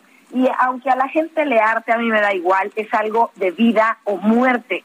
Es necesario que pongamos las manos todos, todos en conjunto, no solamente los centros de justicia o las fiscalías o los tribunales, también las diferentes secretarías, como en este caso en la creación de, en, el, en el municipio de Solidaridad en Quintana Roo, que fue donde lo propuso la titular de la CONAVIN, Fabiola Serrano, evidentemente necesita infraestructura. Y entonces, ¿para qué existe la, la alerta de género en todos los estados si no pueden echar mano de otra secretaría para poder impulsar estos esfuerzos para prevenir y erradicar? No solamente se trata de, de tapar el, el pozo cuando alguien ya murió, ¿no? Sino de prevenir. Por ejemplo, estas, estas esfuerzos de sancionar a, a los agresores, a tener que tomar terapias de deconstrucción de masculinidades, no, aquí no se trata es que aquí en esta familia así le hacemos. Así le hacemos es igual, somos delincuentes, punto, no hay de otra. Igual que el secuestrador, es igual que el violentador dentro de su casa. Licenciada Ana Catiria Suárez, gracias por hablar con nosotros. Muchísimas gracias por el espacio y sobre todo por el interés que tienen en estos temas. Gracias, hasta luego, buenos días. Bueno, y rápidamente vamos a un resumen de la información surgida esta mañana. En su conferencia de prensa, el presidente López Obrador aseguró que las elecciones internas de Morena representaron una buena jornada democrática. Me pasaron un reporte en la mañana y pues considero que fue una buena jornada democrática porque participaron alrededor de dos millones quinientos mil ciudadanos. Fue masiva la participación para una elección interna, además para elegir delegados al Congreso. Dos millones quinientos mil. Es muchísimo, porque también muchos que no eran militantes de Morena, me informan, se inscribieron. Al mismo tiempo se estaban afiliando. Por otro lado, el presidente reconoció que hubo irregularidades en algunas casillas del proceso interno de Morena, sin embargo, destacó que no fue una situación generalizada. Hay desde luego inconformidad, hay que este, mejorar cada vez más estos procesos para que no haya violaciones, eh, acarreos, eh, inducción de voto. Y hubo todavía este, ese tipo de prácticas, pero en muy pocas casillas, no se generalizó. No es como los opositores, los conservadores, lo hubiesen querido pues se nos acabó el tiempo, Guadalupe, gracias. Vámonos entonces, mi querido Sergio, que la pasen todos muy bien. Muchos saludos desde la bella Oaxaca. Y ya vamos, vamos de regreso. Bueno, sí, pero primero la que la que Hasta mañana, gracias de todo corazón.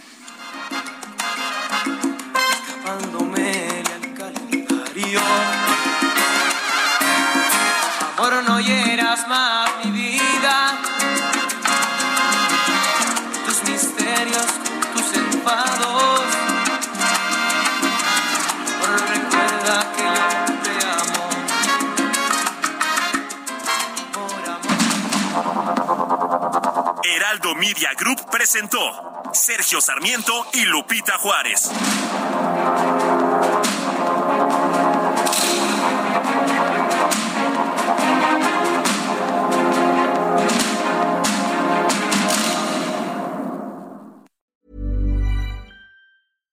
When you make decisions for your company, you look for the no-brainers. And if you have a lot of mailing to do, stamps.com is the ultimate no-brainer. It streamlines your processes to make your business more efficient, which makes you less busy.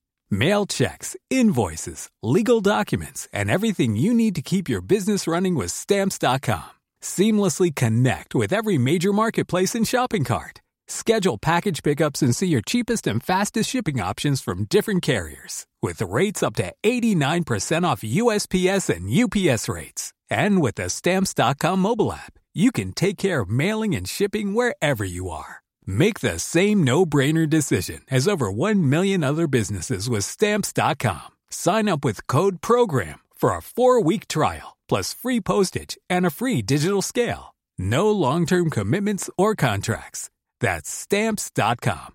Code Program.